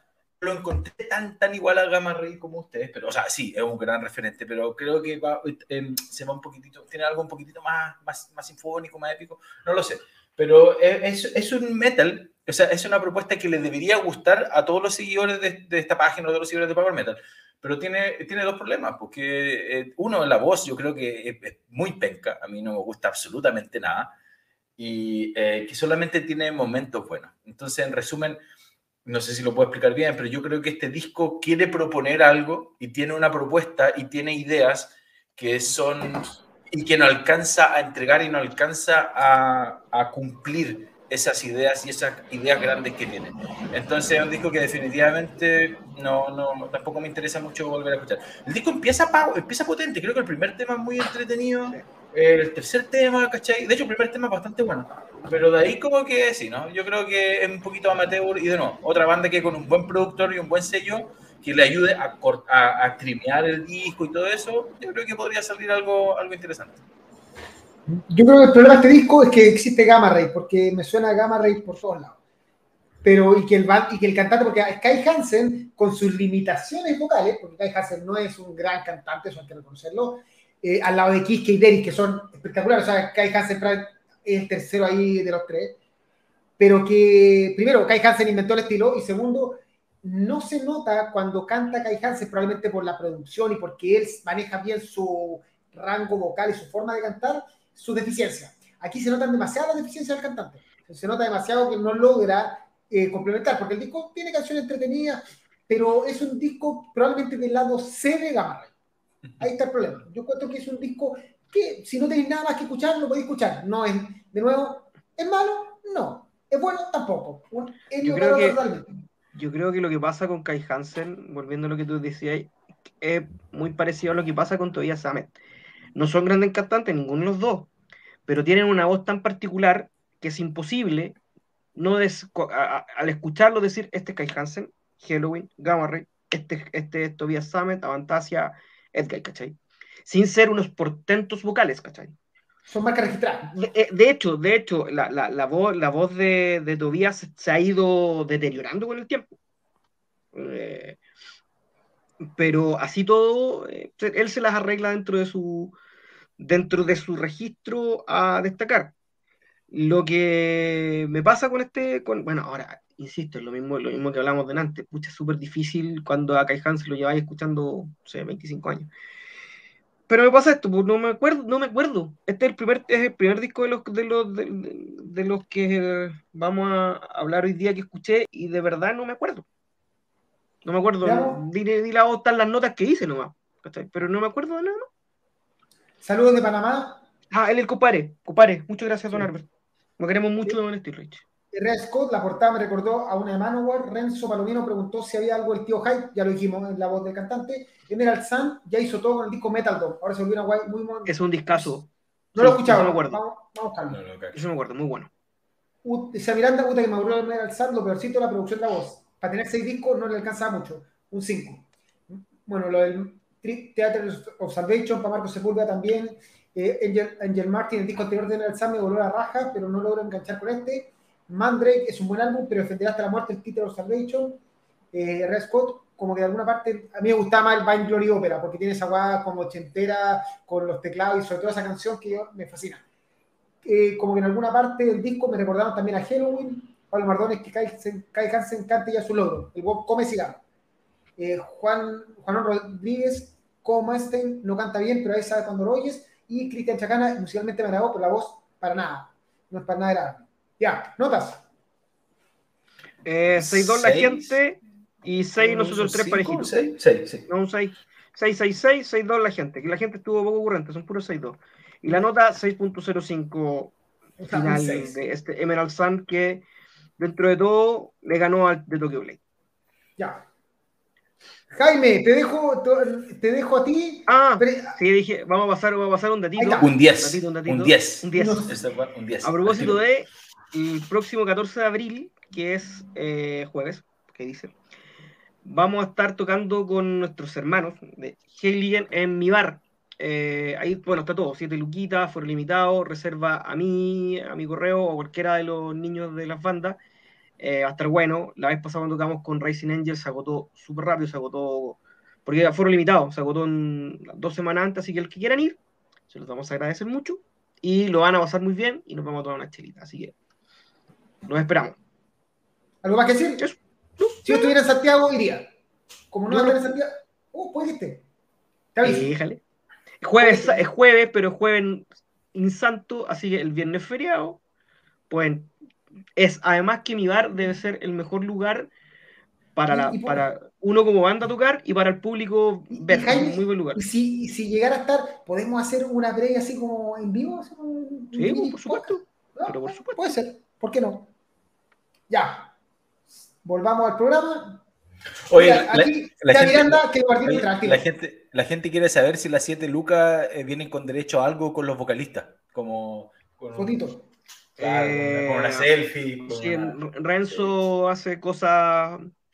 por eso dicen que los vocalistas, claro, hacen cosas por dinero, así que. Mira, Herrera Scott dice que péguense una vuelta al huevo. Herrera, organice y. Felices nosotros de ir a tocar el huevo. Y Renzo Baromino un día tú tocas Jaime. Ya. Ahora vamos con la polémica. Ghost haciendo reggaetón, porque la quedó la zorra. De hecho, hoy día, antes de hacer el programa, vi un video de Chon Track. Chon para los amigos, no sé si lo han visto, un español que es un genio, o sea, es un talento musical. O sea, él escucha las canciones, la analiza, explica todo, las desmenuza. Y un workshop para aprender de música eh, que le hacía la misma pregunta, analizaba esta, este, el reggaetón de Ghost con la canción Twenties y decía que era una estupidez la que se estaba conversando y que el tema, por ejemplo, a él le, cargó la primera escuchada y a, como a la cuarta escuchada encontraba era un tema espectacular. ¿Qué les pareció Ímpera de Ghost? Partimos con Hernán. A mí me gustó bastante, me gustó mucho. Em, yo, yo, no soy calcetinera de Ghost, eh, a pesar de que me gustan bastante. Em, entonces, creo, creo que lo puedo jugar como por su, por su o quiero, quiero creer que lo puedo jugar por su propio mérito y no, no como un súper, súper ultra fan. Dicho esto, me parece un muy buen disco. Eh, es un disco tremendamente entretenido, muy fácil de escuchar, em, muy, muy fácil de escuchar, sobre todo porque creo que a mucha gente le puede chocar un poquitito o que no le guste mucho la onda tan ocultista, esta onda como tan un poquito antigua, un poquito sedentera, como, caché, como incluso esta volada pasada caca, qué sé yo, bla, bla, bla. Todo lo que genera. Incluso para aquellas personas que le hicieron la cruz con eso, yo creo que le pueden dar una oportunidad a esto, porque este es como un Ghost más, más luminoso, es un Ghost un poquitito más, menos, un poquitito menos teatral, ¿cachai? Un poquitito más directo, canciones muy, muy fáciles. Este es un disco que le puedes poner a, tu, a un carrete en tu casa con tus amigas, ¿cachai? Eh, tiene un par de temas extraordinarios que son de los mejores de la carrera de Ghost. Um, como yo decía, yo no soy ultra fanático, yo soy, yo soy como un fanático posero de Ghost, soy como un fanático de los grandes éxitos, ¿cachai? Como el primer disco me encanta, completo, completo. El segundo y tercer disco, ponte tú, me gustan la mitad de los temas de cada disco, entonces los recitales me los paso y lo completo porque tocan lo mejor de cada disco. Pero, eh, pero este disco yo creo que, yo creo que si lo sigo escuchando probablemente va, va, a ser eh, después del disco debut que me parece sensacional. Creo que va a ser, creo que es de lo mejor que ha hecho Ghost. Eh, yo lo recomiendo ampliamente. A ver, eh, primero, el Tunca Tunca Tun no es propiedad de, del reggaetón. Eh, o sea, es un sonido tribal. Es un sonido tribal que viene desde, desde civilizaciones atrás. partamos por ahí. O sea, Oye, no tiene absolutamente, nada de reggaetón. ¿Puedo cuotear? ¿Cómo se dice cuotear? Citar a Ricardo sí. que debe ser la figura más prominente del heavy metal sudamericano. Eh, su rabioso meneo no es propiedad del reggaetón, como el resto de una de sus canciones. Y eso es lo que dice eh, Jaime. Ese meneo no es propiedad del reggaetón. Eh, yo no había escuchado Twenties hasta que la escuché en el disco. O sea, a ver, circunscribir este disco a ese tema también me parece un poco ridículo. creo que el tema se, se, puede sostener por completo sin la necesidad, sin la necesidad incluso de ese disco. Eh, pero ya que lo circunscribe un poco a él, yo no lo había escuchado. No, cuando dijeron. De hecho, no me acuerdo cuál fue el primer single que cuando yo lo escuché no me gustó. Hunter's Moon, creo fue. sí, Hunter's Moon. No, Hunter's Moon a mí me parece un temazo, güey. Eh. Y eso, eso es lo que. Allá voy. ¿Qué es lo que me pasa a mí a veces? Y, y esto también lo hemos conversado 824.000 ocho veces en el podcast. Me carga escuchar singles salvo que sean de bandas así como hiper consagrada, como o sea, cuando sale, saca un single Hell o Iron Maiden. O Blind Guardian no, este, este viernes. No, no soy tan fanático, claro, porque el problema, Blind Guardian va a sacar, va a sacar el disco en años más, pero el problema, el problema, lo que me pasa con los singles es que es muy facilista eh, juzgarlo por sí solo, pero un single es parte de un disco, entonces cuando, de hecho, ya ni me acordé cuando escuché el disco que Hunter's Moon no me había gustado. Entonces yo Twenty no la escuché. Y como parte como con una intro, que es el, el, Dominion, suena aún más chacal. Escuché la raja el tema. De hecho, debe ser, debe ser el tema más pesado del disco. Habiendo dicho esto, yo, a diferencia de Hernán, yo era un no fanático de Ghost. Me cargaban, de hecho. De hecho, el primer disco le pusieron tanta caca que si fiel lo encuentro muy bueno, lo encuentro la raja, lo encuentro menos bueno de lo que todo el mundo cree que es. Hasta el prequel. Recuerdo que cuando sale el prequel dije, te apuesto que esta weá la voy a escuchar para hacerla pico y me va a gustar. Dicho y hecho. Desde Rats para adelante, el prequel es una joya para mí. Y este disco no se, no se le va en saga, este disco es un súper buen continuador de lo que hoy día está haciendo Ghost. ¿Cachai? Un rock alternativo, como lo, no sé cómo lo queréis llamar, que ya, ya se arranca un poquito de ese, de, de, de, ese primer disco que tiene mucho de Blue Cal, de ese tipo de banda, eh, a un sonido súper propio, sub, mucho más digerible, mucho más entretenido de escuchar. Eh, y para mí este va a estar, pero, por, pero, pero sin lugar a duda, entre los mejores discos del año. Eh, por un, por un, o sea, tal como lo dije chistosamente en el, en el, podcast, no puede ser polémico si el disco es, debiese objetivamente ser bueno. ¿cachai? Aunque yo sé que nada objetivamente bueno, pero, pero probablemente musicalmente para el que escucha de todo, no debiera causar tanto revuelo ni ser tan polémico y decir, oh, vamos a encontrar, a mucha gente lo va a encontrar muy mal y mucha gente muy bueno. Yo creo que musicalmente se sostiene solito y se sostiene súper bien. Es un discazo. O sea, yo creo primero partamos con qué mierda pasa en Suecia, que este año los tres mejores discos hasta ahora probablemente son Sabaton, Battle Beast y Ghost.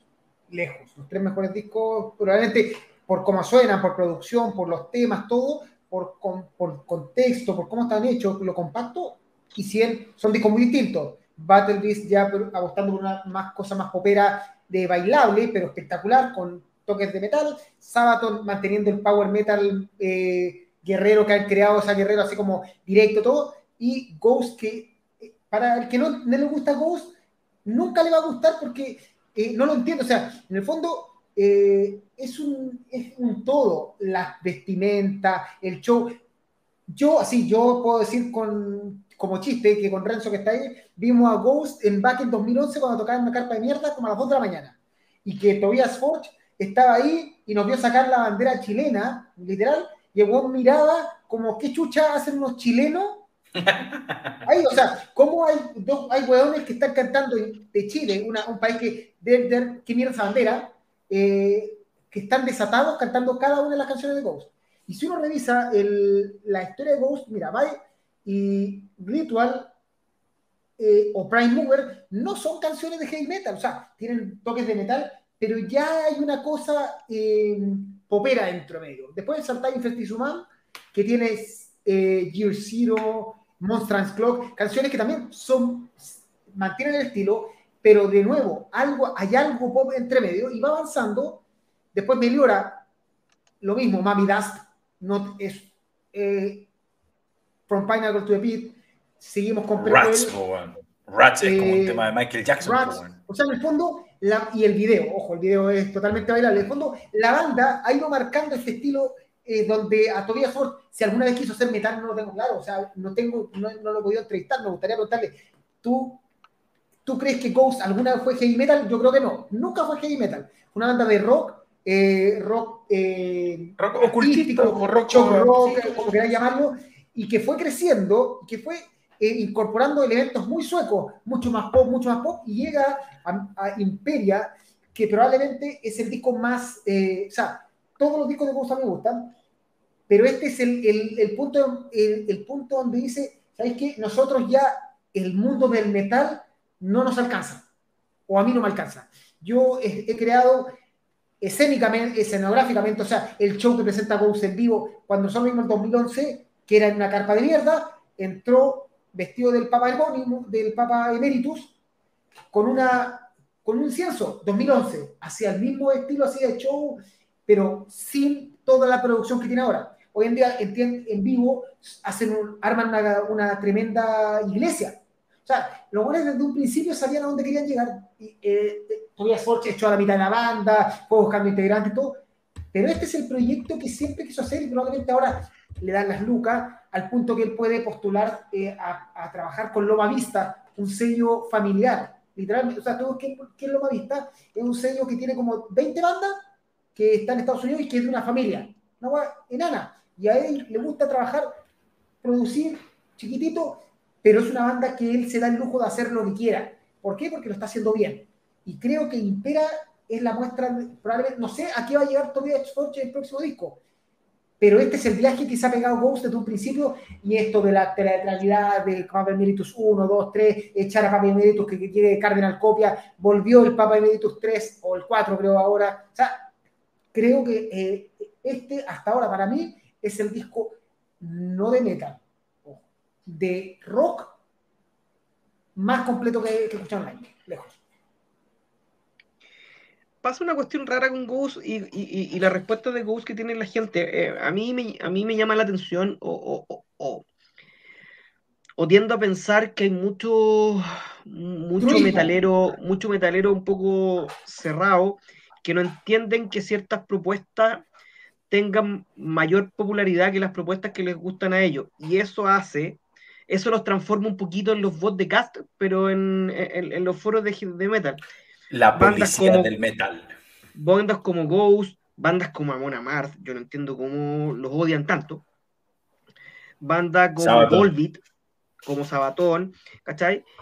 Eh, que ellos dicen, para mí ellos son como un chancho en un árbol, no sé cómo llegaron ahí. Puta, sigue un poco la, la, la pista para atrás y te vas a dar cuenta cómo llegaron ahí, ¿cachai? Si no, no es gratis. Eh, entonces eso es lo que pasa un poco con Ghost. Eh, Con trabajo, yo. ojo. De nuevo, Tobias Forge, te, te estoy jugando, tocado en back en 2011 en una carpa a las 2 de la mañana. O sea, eso como que l- fue una producción, fue una productora que los tiró arriba. No, no, bueno, está seguro. Tocando una carpa de mierda, ese día estaba lloviendo para el orto y la banda hizo el show completo, perfecto y se retiró. Entonces, también hay trabajo acá. O sea, eh, y, y el disco, si me preguntáis, por mm, todos los temas me gustan, incluso el reggaetón. Y por ahí alguien planteó que Tobias Forge inspiró el reggaetón. Puede ser. Si, oye, si, ¿cuál es el problema si es un ritmo? ¿Por qué un, por qué un ritmo tiene que estar vetado por ser un ritmo? Si el- el fondo lo que importa es lo musical y el tema tiene, de nuevo, cito a John Track, vayan a ver el video si quieren, eh, está en internet. Él describe así, dice, a mí no me gustó el tema pero lo empecé a escuchar, encontré que es un tema pesadísimo, que tiene un detalle así, por ejemplo, cuando lo, eh, suena así como el coro, es así bien agudo, dice, estos son como diablillos de Ghost haciendo los coros, o sea, tiene una cantidad de detalles que me gustaría escuchar con un equipo más potente, no en Spotify, con el, el vinilo si lo llevo a comprar, pero, eh, puta, disculpe la federado, pero encuentro que Ghost, hasta la portada, la portada es increíble, o sea, el, di- el dibujante de eso no es el dibujante que hizo la portada de Mineral Sun, o sea, la cantidad de detalles que tiene esta portada, así como mi- miniaturas, es un weón que estuvo meses trabajando esta portada. Sí. No, es, es un, es, es un disco eh, redondito. eh, insisto, a uno le podrá gustar más o menos, pero un disco redondo. Todo- creo que todas las canciones son, son muy, muy, muy buenas, muy entretenidas. eh, es un disco excelente. Eh, con respecto a eso, como a la, la gente que tiene un poquito de odio a las bandas que tienen más éxito comercial, puta. Es que está bien, pues si no son de su gusto, no son de su gusto nomás, pero, pero todas las personas que llegan arriba, en cualquier ámbito de la hicieron. vida, a todos los que llegan arriba, algo hicieron y siempre los van a querer bajar. Así que no, yo no le daría mucha más tribuna tampoco a eso, ni mucho menos al ritmo de reggaetón. No le demos más, más vueltas a algo que no, que no, tiene, no se lo merece. Ya, veamos la gente. Eh, bueno, Juan eh, Francisco dice que un crack eh, Sean Trump, realmente un buen que vale la pena. Es uno de los, de los youtubers que vale la pena ver, en realidad. Se va a aprender de música. Es que muy entretenido, aparte que es muy entretenido, él en Pero general. es muy entretenido y explica bien lo que quiere darte a entender, Sí. así como el- el- la, la- la base musical. Rezo Valorino dice que Ghost postula desde ahora para el disco del año, extraordinario. Nicolás Reyes también, Twenties me parece malo no por su ritmo, sino por su monotonía. El resto del disco está bien, pero no a nivel de los tres primeros. Sebastián Miranda, la pura cagada ímpera, weón. Twenties suena a la raja, a diferencia del medio disco. Esta weá va a ser para el nuevo estandarte del tío Toby y no te diste ni cuenta cuando terminó. Para mí un 9 de puro cagado, mm, no le quiere dar 10. Imperia un muy buen trabajo, a decir verdad, Twenties al principio me disgustó bastante, pero con un par de vueltas lo digieres bastante bien. Armin, cada vez que lo volví a escuchar lo encontré mejor. Un disco agradable que en la evolución de una banda debiera estar solo un paso atrás del media hora. A Cristian Díaz le gustó el de Ghost, Fabián Cancino, pero si no equivoco, todavía eso puede ser. ¿Y qué importa? Que sea que le haya gustado. Incluso Tobias Forge podría ir a perrear a la discoteca y a qué le importa. Rea Scott, me puse a pensar que si el reggaetón tuviera otro ritmo, el tema 20 sería una posición novedosa y la raja. Y ojo que otra vez cito a Track, él muestra el video donde Foo Fighters, el Dave Grohl, cuando sacó, no me acuerdo qué tema, eh, lo, lo compone y dijo, él dice, weón, este, este es un nuevo ritmo, la raja. Y viene el productor y dice, oye, pero esto es reggaetón. Y Juan dice, yo nunca había escuchado reggaetón, ¿qué es esto? Y ahí ya hace un tema, tu, tu, pa, tu pa, la misma otra. Opus Epónimos, una de las obras maestras de los últimos 20 años. Eh, ah, Battle Beast de Finlandia, disculpen. Bueno, nórdico. Suenan casi. casi Es la, la fiebre que hace delirar. Ya. Comparto, y son casi suecos la agua. Eh, comparto lo que va del año, lo mejor que ha hecho Sabaton y Ghost. Eh, la última vez que los vi, cuando terminaron a Maiden, Rezo Balonimino, Square Hammer, por baile puro. O sea, Miranda, cuando escuché por primera vez Opus Epónimos, quedé loco y ahí nunca más me ha decepcionado. Ghost, aunque nunca ha sido metal, suena terrible metalero. Así raro y la raja es. Cristian Chacán lo escuché una vez y no me gustaron, pero era, la era otra oportunidad. Rea Scott, el metalero, sobre todo el chileno, sumamente cerradamente, sobre todo con la onda black. No, bueno, son todos iguales. Sí. O No, con la no. banda Dogma, Monja Oscura. Sí, alguien promocionaba ahora. Pasó, como pasó por ahí el otro día. El Ghost femenino, alguien lo nombró. Eh, No la cacho. Eh, Juan, Juanón Rodríguez, muy de acuerdo con Ghost, es una evolución que llega a Impera es la raja, mucho Trulli Maniuli, Fabián Cancino, y respecto al reggaetón trap, acuérdense que Nano War Steel lo hizo primero, sí, el reggaetón noruego. Lo, que, lo, que, hizo, lo que hizo Nano War Steel con todo lo rico que es el tema es un chiste. Cristian Díaz tuve la suerte de ver a Ghost en primera fila en Back en 2018 y es una guay impresionante. Ya. Notas. El público fue. Le puso un 7-8, ¿no? Le puso un 8. Creo que esta es la nota más alta que ha puesto el público, junto con el de Scorpions. Buena. Eh, un 9 eh, Hernán y yo, y un 10 Karim. Sí, lo que da... para mí es el disco hasta ahora el mejor disco de rock. No metal, rock. Lo que da un 9 y lo posiciona como el segundo mejor disco, según lo que desde que nos pusimos a. Es un tremendo, tremendo discazo. ¿Qué tenemos primero? ¿Tenemos a, a Battle Beast como mejor? Battle Beast. Sí, es Battle Beast, hasta el momento es Battle Beast, eh, Ghost, Sabaton, Scorpions. Creo que eso es lo. Pero si te, preguntáis, ¿te, ¿te, parece alguna duda de que son los mejores discos del año? No. Podemos entrar a entender quién es más arriba y quién más abajo. Y quinto se mete Chloe A mí me parece que, que, esto ha resultado bueno porque cuando lleguemos a final de año, hasta ahora no, me, no veo ninguna hueva rara en este top 5. Ya. nosotros ya lo escuchamos, bueno, todavía no lo hemos revisado en el podcast, pero en esa pelea se va a meter a Morphis, se va a meter Persephone, que también eh, son las Creo que el Persephone viene la próxima, Saxon.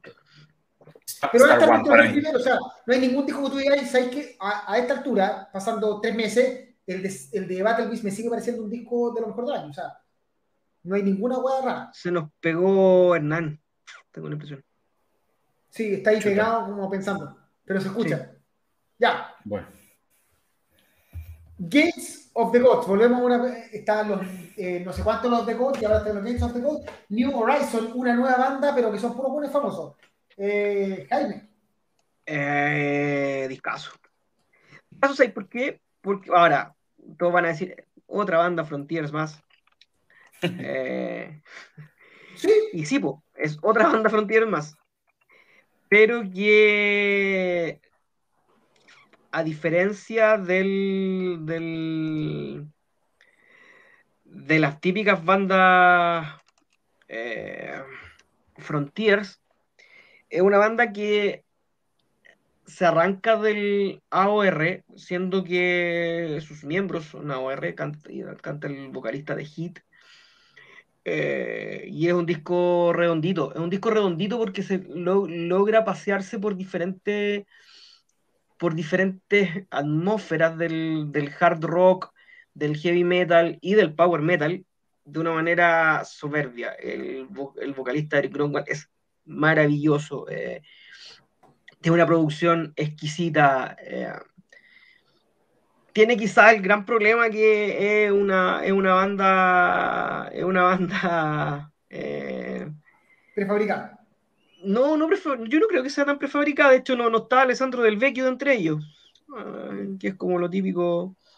Eh, eh, lo, típico que se mete en, en, Frontiers. es un disco redondito, es un disco que funciona bien, es un disco corto, que todos los temas por anga por manga te van a terminar gustando. Eh, tiene un tema, el segundo tema se llama Stronger Than Steel, que es maravilloso al final. Tiene un tema que se llama Fearless, que es monumental. Eh, de verdad, para mí este es un disco que yo ya, le había echado el ojo, ya había escuchado, este sí había escuchado los singles. Y, y, para mí, para mí, va a estar dentro de lo mejor del año. Me gustó mucho. Eh, es un, buen disco, es un muy buen disco. Eh, yo creo que soy un poquitito menos entusiasta que Jaime, pero solo porque, mm, porque me parece, a ver, no, voy a desmenuzarlo mejor. Eh, dentro del, bueno, el, el Frontiers Metal, ¿no es cierto? El Frontiers Metal es un, género que tiene tres ingredientes, pues tiene hard rock, heavy metal y power metal, y creo que todas sus bandas se mueven en, en una combinación de esos tres ingredientes con distintas cantidades este disco efectivamente creo que tiene menos AOR que las otras cosas de Frontiers, por lo cual lo hace un disco más directo, lo hace un disco más power y funciona.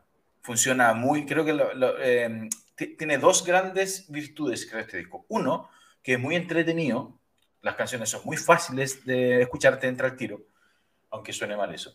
Y lo segundo es que tiene un vocalista, pero de la concha de su madre. De la concha de su madre. Yo, para mí, We Unite, que es como empieza el disco, es para llorar, bueno. Las líneas vocales son para llorar de esa, a, pesar del choreo evidente a What a Feeling de Irene Cara, pero, pero, pero, pero tú podís cantar What a Feeling mientras suena el precoro. Pero yo no me di cuenta, pero bueno, yo no me di cuenta, tú dices, bueno, en fin, eh, de hecho hay otro choreo, hay otro choreo a Ghost Division más adelante, no me acuerdo qué canción es, creo que Event Horizon, yeah. en fin, claro, creo que tiene, tiene, eh, tiene la ventaja de que un disco que todas las canciones son muy barcelonas, son muy entretenidas, eh, es un disco igual canónico dentro del no, no canónico, pero es un disco que, no, inventa la rueda. No hay nada tan, no hay nada tan eh, que, se, que se desmarque de otras, de otras propuestas power metal. Así que los que anden buscando algo nuevo o, o muy innovador, no por aquí no va. Pero dentro de, dentro de su canon es un muy buen exponente y yo creo que, de nuevo, sobre todo porque se sostiene en temas fáciles, ricos, muy melódicos y con un vocalista de la san puta. Entonces, sí, yo creo que es un disco recomendable. Yo voy a decir básicamente lo mismo, un disco entretenido, bueno, eh, pero está bien hecho todo. De hecho, faltó decir que le chorearon la portada a Gamma Ray, porque esta portada podría ser perfecta una portada de Gamma Ray en, los 90. Pero todo lo que tiene casi extraterrestre, o sea, podría ser perfectamente una portada de Gamma Ray. Eh, el, el cantante canta bien, las guitarras también, está todo bien. Y es un disco que vale la pena escuchar. O sea, probablemente a diferencia de Emerald Sun, que no inventan nada, aquí los condimentos están bien eh, armados, todo suena bien, está bien producido, y no suena Frontiers, que es probablemente lo que más importa. No, no es el disco, oye, esto es Frontiers como por 238 veces. No, este disco, si bien lo produce Frontiers por lo integrante, eh, creo que la gracia es que no suena 100% Frontiers. Y ahí está donde saca la ventaja la banda. Bien, un buen disco. Hay que escucharlo sí La gente. No sé, no, sé a lo que vamos, Karim. Tú, tú, tú, tú La gente, porque antes de cerrar, eh, New Horizon, una gran sorpresa en lo que hay del año. Buen proyecto ex vocalista de Gil. Le faltan un par de casuelas, sí. No, no lo conozco. Parece muy delgado o muy gordo. Eh, Impera es un disco esperado, resultó ser la raja, y Rock Music trajo 20 copias y Night trajo 20 más, y me quedé sin copias físicas. No hay, de hecho, está prácticamente agotado en todos lados. Hoy escuché un disco New Horizon gracias a Jaime y lo encontré muy bueno, le pongo un 8. Discaso, Cristian Díaz, New Horizon, una grata sorpresa, ya lo dijimos. Eh, Armin Alberto, el mejor lanzamiento de los últimos días, gran debut en un disco de potente riff. El tema Fearless es la raja, era Scott con una mezcla de power clásico de, de los tiempos modernos si a Miranda escuchaba, esperaba escuchar algo muy power típico con estos locos, pero me gustó la amalgama de sonidos, un 8. Cristian Chacana, New Horizon me encantó, 9-10. Herrera Scott, aparte que la duración es perfecta, no supera los 50 minutos, viste, la gente también está de acuerdo de, que hay discos que no pueden superar. Matías Palma de suma recién, saludos viejo, y Adolfo Sanía también suma recién. Un poco tarde, pero bueno. Notas. La gente, la gente la gente un 6-7, Hernán y Karim un 8 y yo que me afirmé un poco más, un 9. Nota final 7.92. Ya. Y el último disco que nos queda es Catarsis de Praying Mantis. Eh, no, banda ¿No? ¿Sí? ¿Cuál nos queda? ¿Para el PowerPoint mientras? El de Silver Lane. Ah, ya, dame un segundo. No, sí, ¿Y por qué no está? Ah, sí está, mira, sí está. Sí está. Bueno, nos faltaba un disco, Catarse de Craig Mantis, un disco de una banda heavy metal que no toca heavy metal. Eso. Sí, sí, ya. yo, quiero empezar. A, diferencia de Cloverhoof, que es una, también una banda bastante antigua, bueno, Praying Mantis también, pues es un símbolo del New Wave of British Heavy Metal. Eh, a diferencia de ellos que, que, sacan algo un poquitito más, más se, se suman a la, a la, a la ola de, sufren la ola del tiempo y hacen algo más fresco, a diferencia de ellos, Praying Mantis hace algo, hace algo como demasiado suave para mí, demasiado, me aburrió, me aburrió. Em, creo que les queda, me gusta mucho más, el, bueno, es obvio lo que voy a decir, pero me gusta mucho más el Praying Mantis clásico.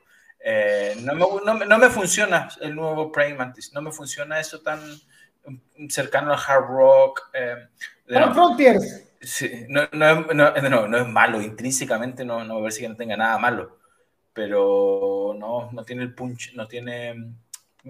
Ya, solamente voy a decir que me, que, me gusta mucho más el Praying Mantis clásico y este giro a, a, esto más rockero no me entusiasmó, solo eso voy a decir. Eh, a ver. Efectivamente, eh, si vaya a querer buscar eh, New Wave of British Heavy Metal, aquí no lo vaya a encontrar. Esto es mucho más cercano a Europe. Creo que esa es la banda que a mí, cuando yo. Y al Europe, y ojo. Más, más, Europe, más que Europe, como a UFO, güey, porque es como el. Pero, pero, pero al Europe de los últimos discos. ¿Cachai? Al, al Europe post 2000. ¿Cachai? Del, del World of King, ¿cómo se llama? Eh, no me acuerdo. Eh, no, pero eso, eso, eso, pero no, es más moderno, pues, un poquitito más. Es que, es que, tiene, tiene esa modernidad, esa, esa, esa imputación vocal. Eh, a mí pero los, los discos de Europe son bacanes, pues este no, pues. Ya, si no, no me voy a meter comentario. Aquí, a mí, a mí sí me funcionó, yo, yo no me aburrí. Yo no, tampoco, tampoco espachar, espachar fuegos artificiales, pero es un disco que, como disco de rock, como disco de hard rock, funciona. Eh, él, alguna. ¿Quién soy yo para decir qué, qué, qué, dirección tienen que tomar las bandas? Por ejemplo, no sé, pues, así como tú decís que Cloven Hoof pasa del New Wave a una cuestión un poquito mucho más, mucho más agresiva. Una banda como. A mí me parece la evolución, esta evolución como la que tuvo ah, Pretty Mates. Ya. Que pasó de un heavy metal, heavy metal así, eh, con todas sus letras, a un AOR. Y eso lo vamos a ver en el disco que viene, que sale la próxima semana, o esta semana. Y siento que en, en, en ese sentido el disco funciona de una manera decente. Em, a, a, mí yo no lo, no lo, de hecho el primer tema, el primer tema me gustó mucho. Después como que como que decae un poquito. El primer tema es No Limits, ¿no? No. Eh, sí, no, eh, el primer... con el otro, no. Eh, no, No Limits es el tema que me gustó a mí. No, sí, sí. Eh... Algo de No digas que no, no, ese es de Cristian. Sí, ese, ese. Sí, no, no, sí. no es nada, es puta, la tenemos la media cagada. Sí, que se parecen mucho, disco, se parecen mucho. Cry for the Nations. Ah, ya, ese es el mejor tema, es el mejor tema. Cry sí. for the Nations, y de ahí como que... Y, y, tiene, y tiene, y tiene, y, y, te queda bien el, te queda bien en la retina el, el coro. Es un buen disco, insisto, no es para tirar, no es para tirar fuegos artificiales. Le he visto review que lo aman en otros lados, así 10 de 10, 5 de 5, así, más afierados que nosotros. Yo creo que este eh, disco puede, es bueno para el seguidor de Praying Mantis, pero como para el que empezó, ¿caché? Como que me imagino el one de 60 años que lo escuchaba como eh, al principio, como que envejeció con la banda, que es como para viejo, ¿caché? Pero para, para huevones robustos, energéticos y caro como nosotros, eh, no es suficiente. No, pero ojo, ojo que Iron Maiden también, en su sonido, no, el de los no vamos a decir envejeció, pero quizás puede ser lo que nos pasa a nosotros con Iron Maiden, porque hemos crecido con Iron Maiden y el Iron Maiden de hoy día que es mucho más reposado, eh, quizás por eso nos gusta tanto. Entonces, a ver tú. A mí me gustó el disco, a pesar de que le puse un 7, que creo que, creo que está bien, creo que es la nota que corresponde. Para mí. Tú lo hiciste pico. Yo, ah, no. no, no Karim, Karim lo puso como Karim, uno. Karim le puso un 5. No, lo que pasa es que yo no, no, no le encontré. O sea, lo que pasa es que en, este momento día no necesito mucho AOR y creo que este, y sobre todo una banda que digo, puta, Prey Martis tiene unos discos clásicos, heavy metal, y pongo play y me encuentro así como, para eso escucho Europe, para eso escucho eh, mil bandas, y esta no es la banda que quiero, de hecho, ahí entendí la portada, que la portada es cualquier cosa menos metal, una cuestión así como, de hecho, me recordó mucho portadas así como de, de grunge, a, ese nivel, al mirarla eh, sí, las portadas pueden generar cierto estilo, eso no, ten, no tengan duda de eso, o sea, se puede ver cierta inclinación de la banda por cómo interpretan la, eh, el arte. Se llama pero, Karim, Karim, nuestro crítico de arte. Sí. Pero hay que, hay, algo hay que hablar de distintos test, un, un, un, PhD por ahí y un, y un cantante profesional. Yo que no cacho, no pertenezco a ninguna esta weá, que solo tengo la guitarra colgada porque se ve bonita. eh, creo que importa el arte. O sea, para mí el arte de una, de una en tiempos actuales donde puedes escuchar todos los discos, eh, no importa tanto. Pero hace 20 años tú llegabas a la tienda y comprabas el disco por la portada. ¿Sabéis por, qué también, ¿Sabéis por qué también es importante? Ahora que lo decís, por las poleras. También. Es una polera que podéis vender Están vendiendo, sí. De hecho, es, una diversificación súper grande del negocio musical. Todo el merchandising. Sí, o sea, una portada mala, antes vendía un disco o no lo vendía, o sea, y ahora hoy en día importa mucho. Pero encuentro que me falta power, o sea, es un disco eh, piola, un disco muy Eño Carota de nuevo. ¿Es malo? No, es bueno, tampoco. Dale. ya, vamos, vamos, vamos, chicos, que ya vamos una hora y media. Sí. Eh, ¿qué, qué, qué? ¿Las notas? notas ¿Qué las dijimos? Sí. Ah, 6.8 la gente le puso buena nota. 6 Hernán, 5 tú, un 7 yo. Da un 6,2. Perfectamente en un álbum de rock clásico, pero no más de 40 minutos. Praying Mantis me decepcionó. Lo encontré monótono, muy monótono y aburrido. Hasta sentí algunos errores de producción. Y el Carreño, ah, la portada del disco de New Horizon está muy linda. Ojo, no dije que está fea, pero es una portada que perfectamente, que es una copia muy portada de, de a las portadas clásicas. Eric Philip fue, mira, el, el portadista de Silent de Sonata Arte de los primeros discos de Rhapsody. Bien por él. Y Elio Garota, ahí Karim, ¿es bueno? No. ¿Es malo? Tampoco, tal cual. Ya. Y último disco de la semana, Inside Internal Infinity. Era, en verdad, era I, 1, 2, 3, I, I, dos puntos, Inside Internal Infinity de Silver Lane. Dale, ¿quién quiere partir? Yo parto. Eh, me sorprendió, fíjate tú. Eh, es un disco de, lo que podemos llamar como power metal adulto, eh, como los últimos de Nocturnal Rights o como Dynasty, que tiene, que eh, no, deja nunca de ser power metal, sobre todo por la intensidad de las guitarras, pero también que tiene elementos de hard rock y elementos más piola. Puede ser que se vaya diluyendo durante lo que, lo que, lo que dura el disco, que parta mucho mejor de lo que termina.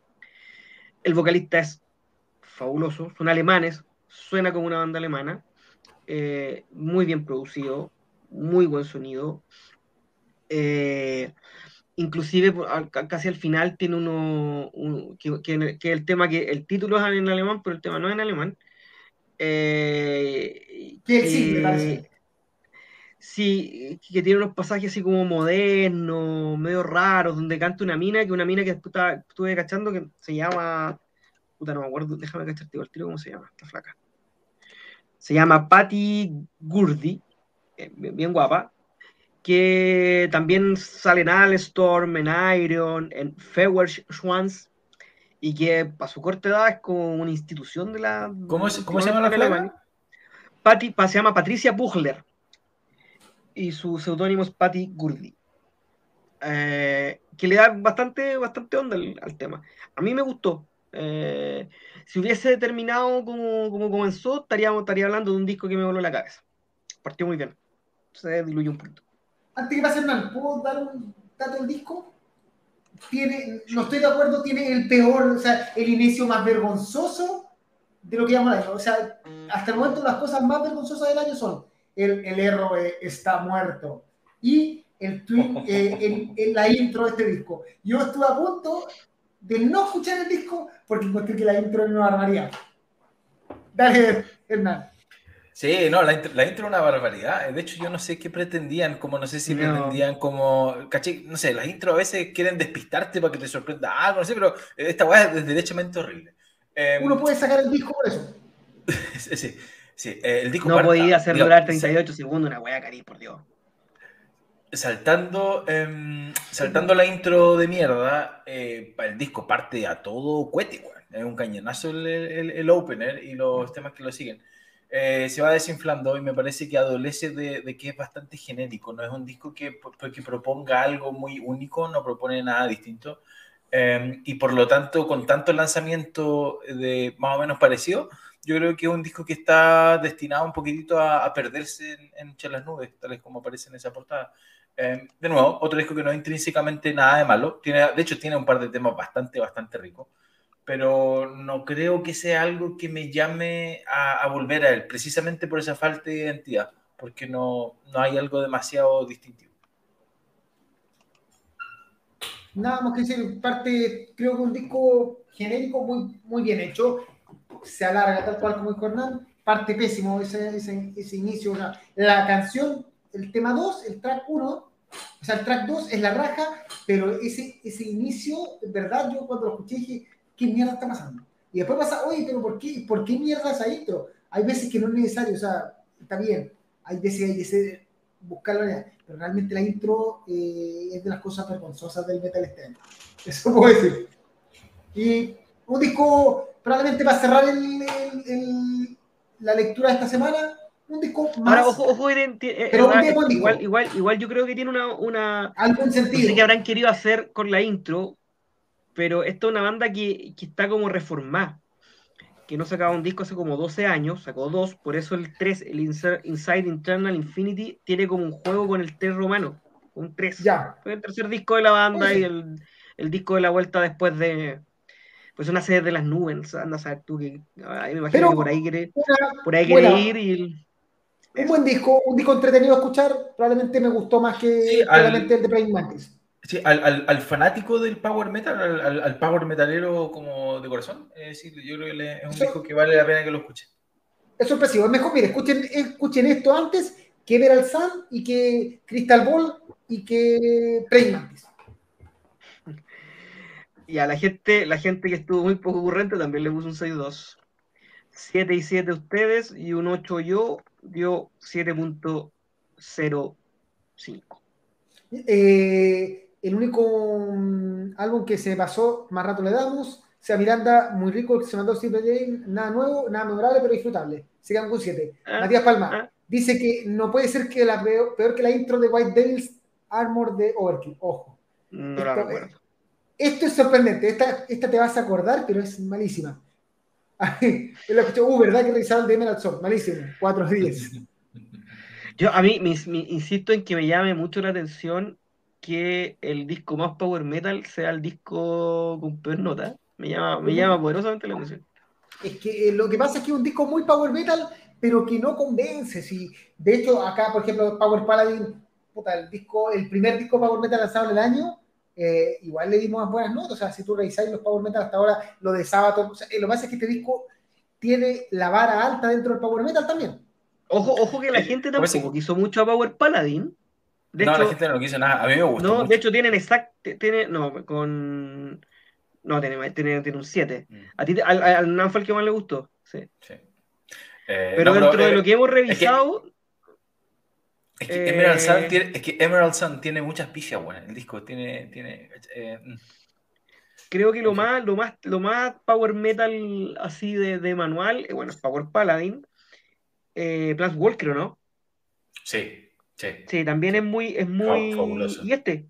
Y, Emerson, creo que esos son los tres power metal así de raíz raíz que Mira, no, esta, esta, ah, ah, de hecho, qué bueno que me dijiste esto, porque tengo que mencionarlo. Esta semana salieron dos, de hecho, eh, de los ocho discos que realizamos ahora, no incluimos, nuestro director de contenido no incluyó dos discos que yo creo que son muy buenos y son de power metal. Uno que se llama, eh, te digo el título, uno que se llama The Midgard Project, que es un proyecto donde canta Stu Block, el vocalista de, bueno, el vocalista de Ice Earth, eh, que es muy bueno. Eh, yo, eh, sí, un poquito progresivo, power metal, bien, bien, bien, bien, bien. Y Threads of Fate, que es una banda de metal sinfónico, bueno, que es un disco que ven esta semana. Y para los que estén más sedientos de escuchar más nueva música que no alcanzamos a revisar, vean eso, The Midgard Project y Threads of Fate. Sí, yo creo, que, yo creo que va a ir, de hecho los tengo aquí como pendientes en mi, en mi listado de contenido. vamos a ir agregando esos discos, así como ahora estamos revisando discos de febrero, ya terminamos, ¿terminamos ahora sí con enero? Sí, partimos febrero y ya la próxima. Pues ya estamos en febrero, ya en un par de semanas vamos a estar completos y de ahí probablemente vamos a lanzar los discos de la semana, más dos o tres rezagados siempre. Un par de, un par de semanas, dice este güey. Soy muy, tení mucho, tení mucho. No, tení, tení mucha fe. Siempre, siempre. Ahora, dentro de lo, dentro de lo que salió en, a principios de febrero, creo que lo más importante es, bueno, evidentemente es Saxon, tal de Persephone, que es es una maravilla de disco. Es que, es que Persephone, es que la banda es una maravilla, pues. Ojo, Sí, la encuesta creo que- ahora la, la vamos a tirar los días domingos para evitar que se nos pase eso, que hay dos discos que nos quedaron Sí. ¿ya? De domingo a miércoles. Punto. Sí, y, y está Greyhawk, que dentro del heavy metal es una banda que igual digna de Con, hablar. uno- Y- con uno de los buenos más musculosos que hay, weón, el, el guitarrista ahora tiene como así un músculo, el- eh, supera la musculatura de Staropon, a ese nivel. Y hay como así como Bichulotote, como, como Ralph Shepherds. Oye, Eh, pero si hay- el ult- Oye, pero si el último disco de Greyhawk es una maravilla, por loco. A mí me encantó. Yo lo puse en mi top de heavy del año, fue del año pasado o el año antepasado, no recuerdo. El- escuché el EP de este año y no me gustó tanto, así que no le tengo tanta fe a este disco. Pero el disco anterior, eh, a toda, a toda raja. Así que vayan a escucharlo, muchachines. Está Validor, que es una weá media sinfónica. Gunjack, que es bien heavy metal. O sea, es que yo Que creo que- yo creo que va, yo creo que ahí vamos a depurar mira, un par no, de en, en- en virtud y en honor de, de- de- de avanzar en el año, yo creo que tenemos que hablar de lo que es más clave nomás. Así que, Sex- Sí, Sex- iba a decir Sexon. Sexon y Persephone, eh, sí o sí lo revisamos la otra. Y, pero déjame cachar qué es lo que sale esta semana. Eh, esto es Metalstorm. Ahí, ahí, ahí reviso yo.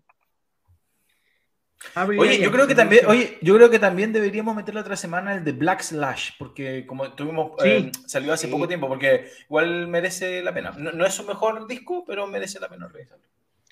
Yo creo que esta semana no sé si haya algo tan de esos discos destacados. Rescaté por estilo una banda que se llama Shining Black. Mira, ahí está. eh, Ga- Mi- Mira, Gauntlet. mira, ahí está. Tiene, te va a ver un combo. o sea, Oye, pero oye, oye, oye, pero el weón de atrás, el flaco, el palio, según que está haciendo ahí, pues se pone como, está, está como, está perdido.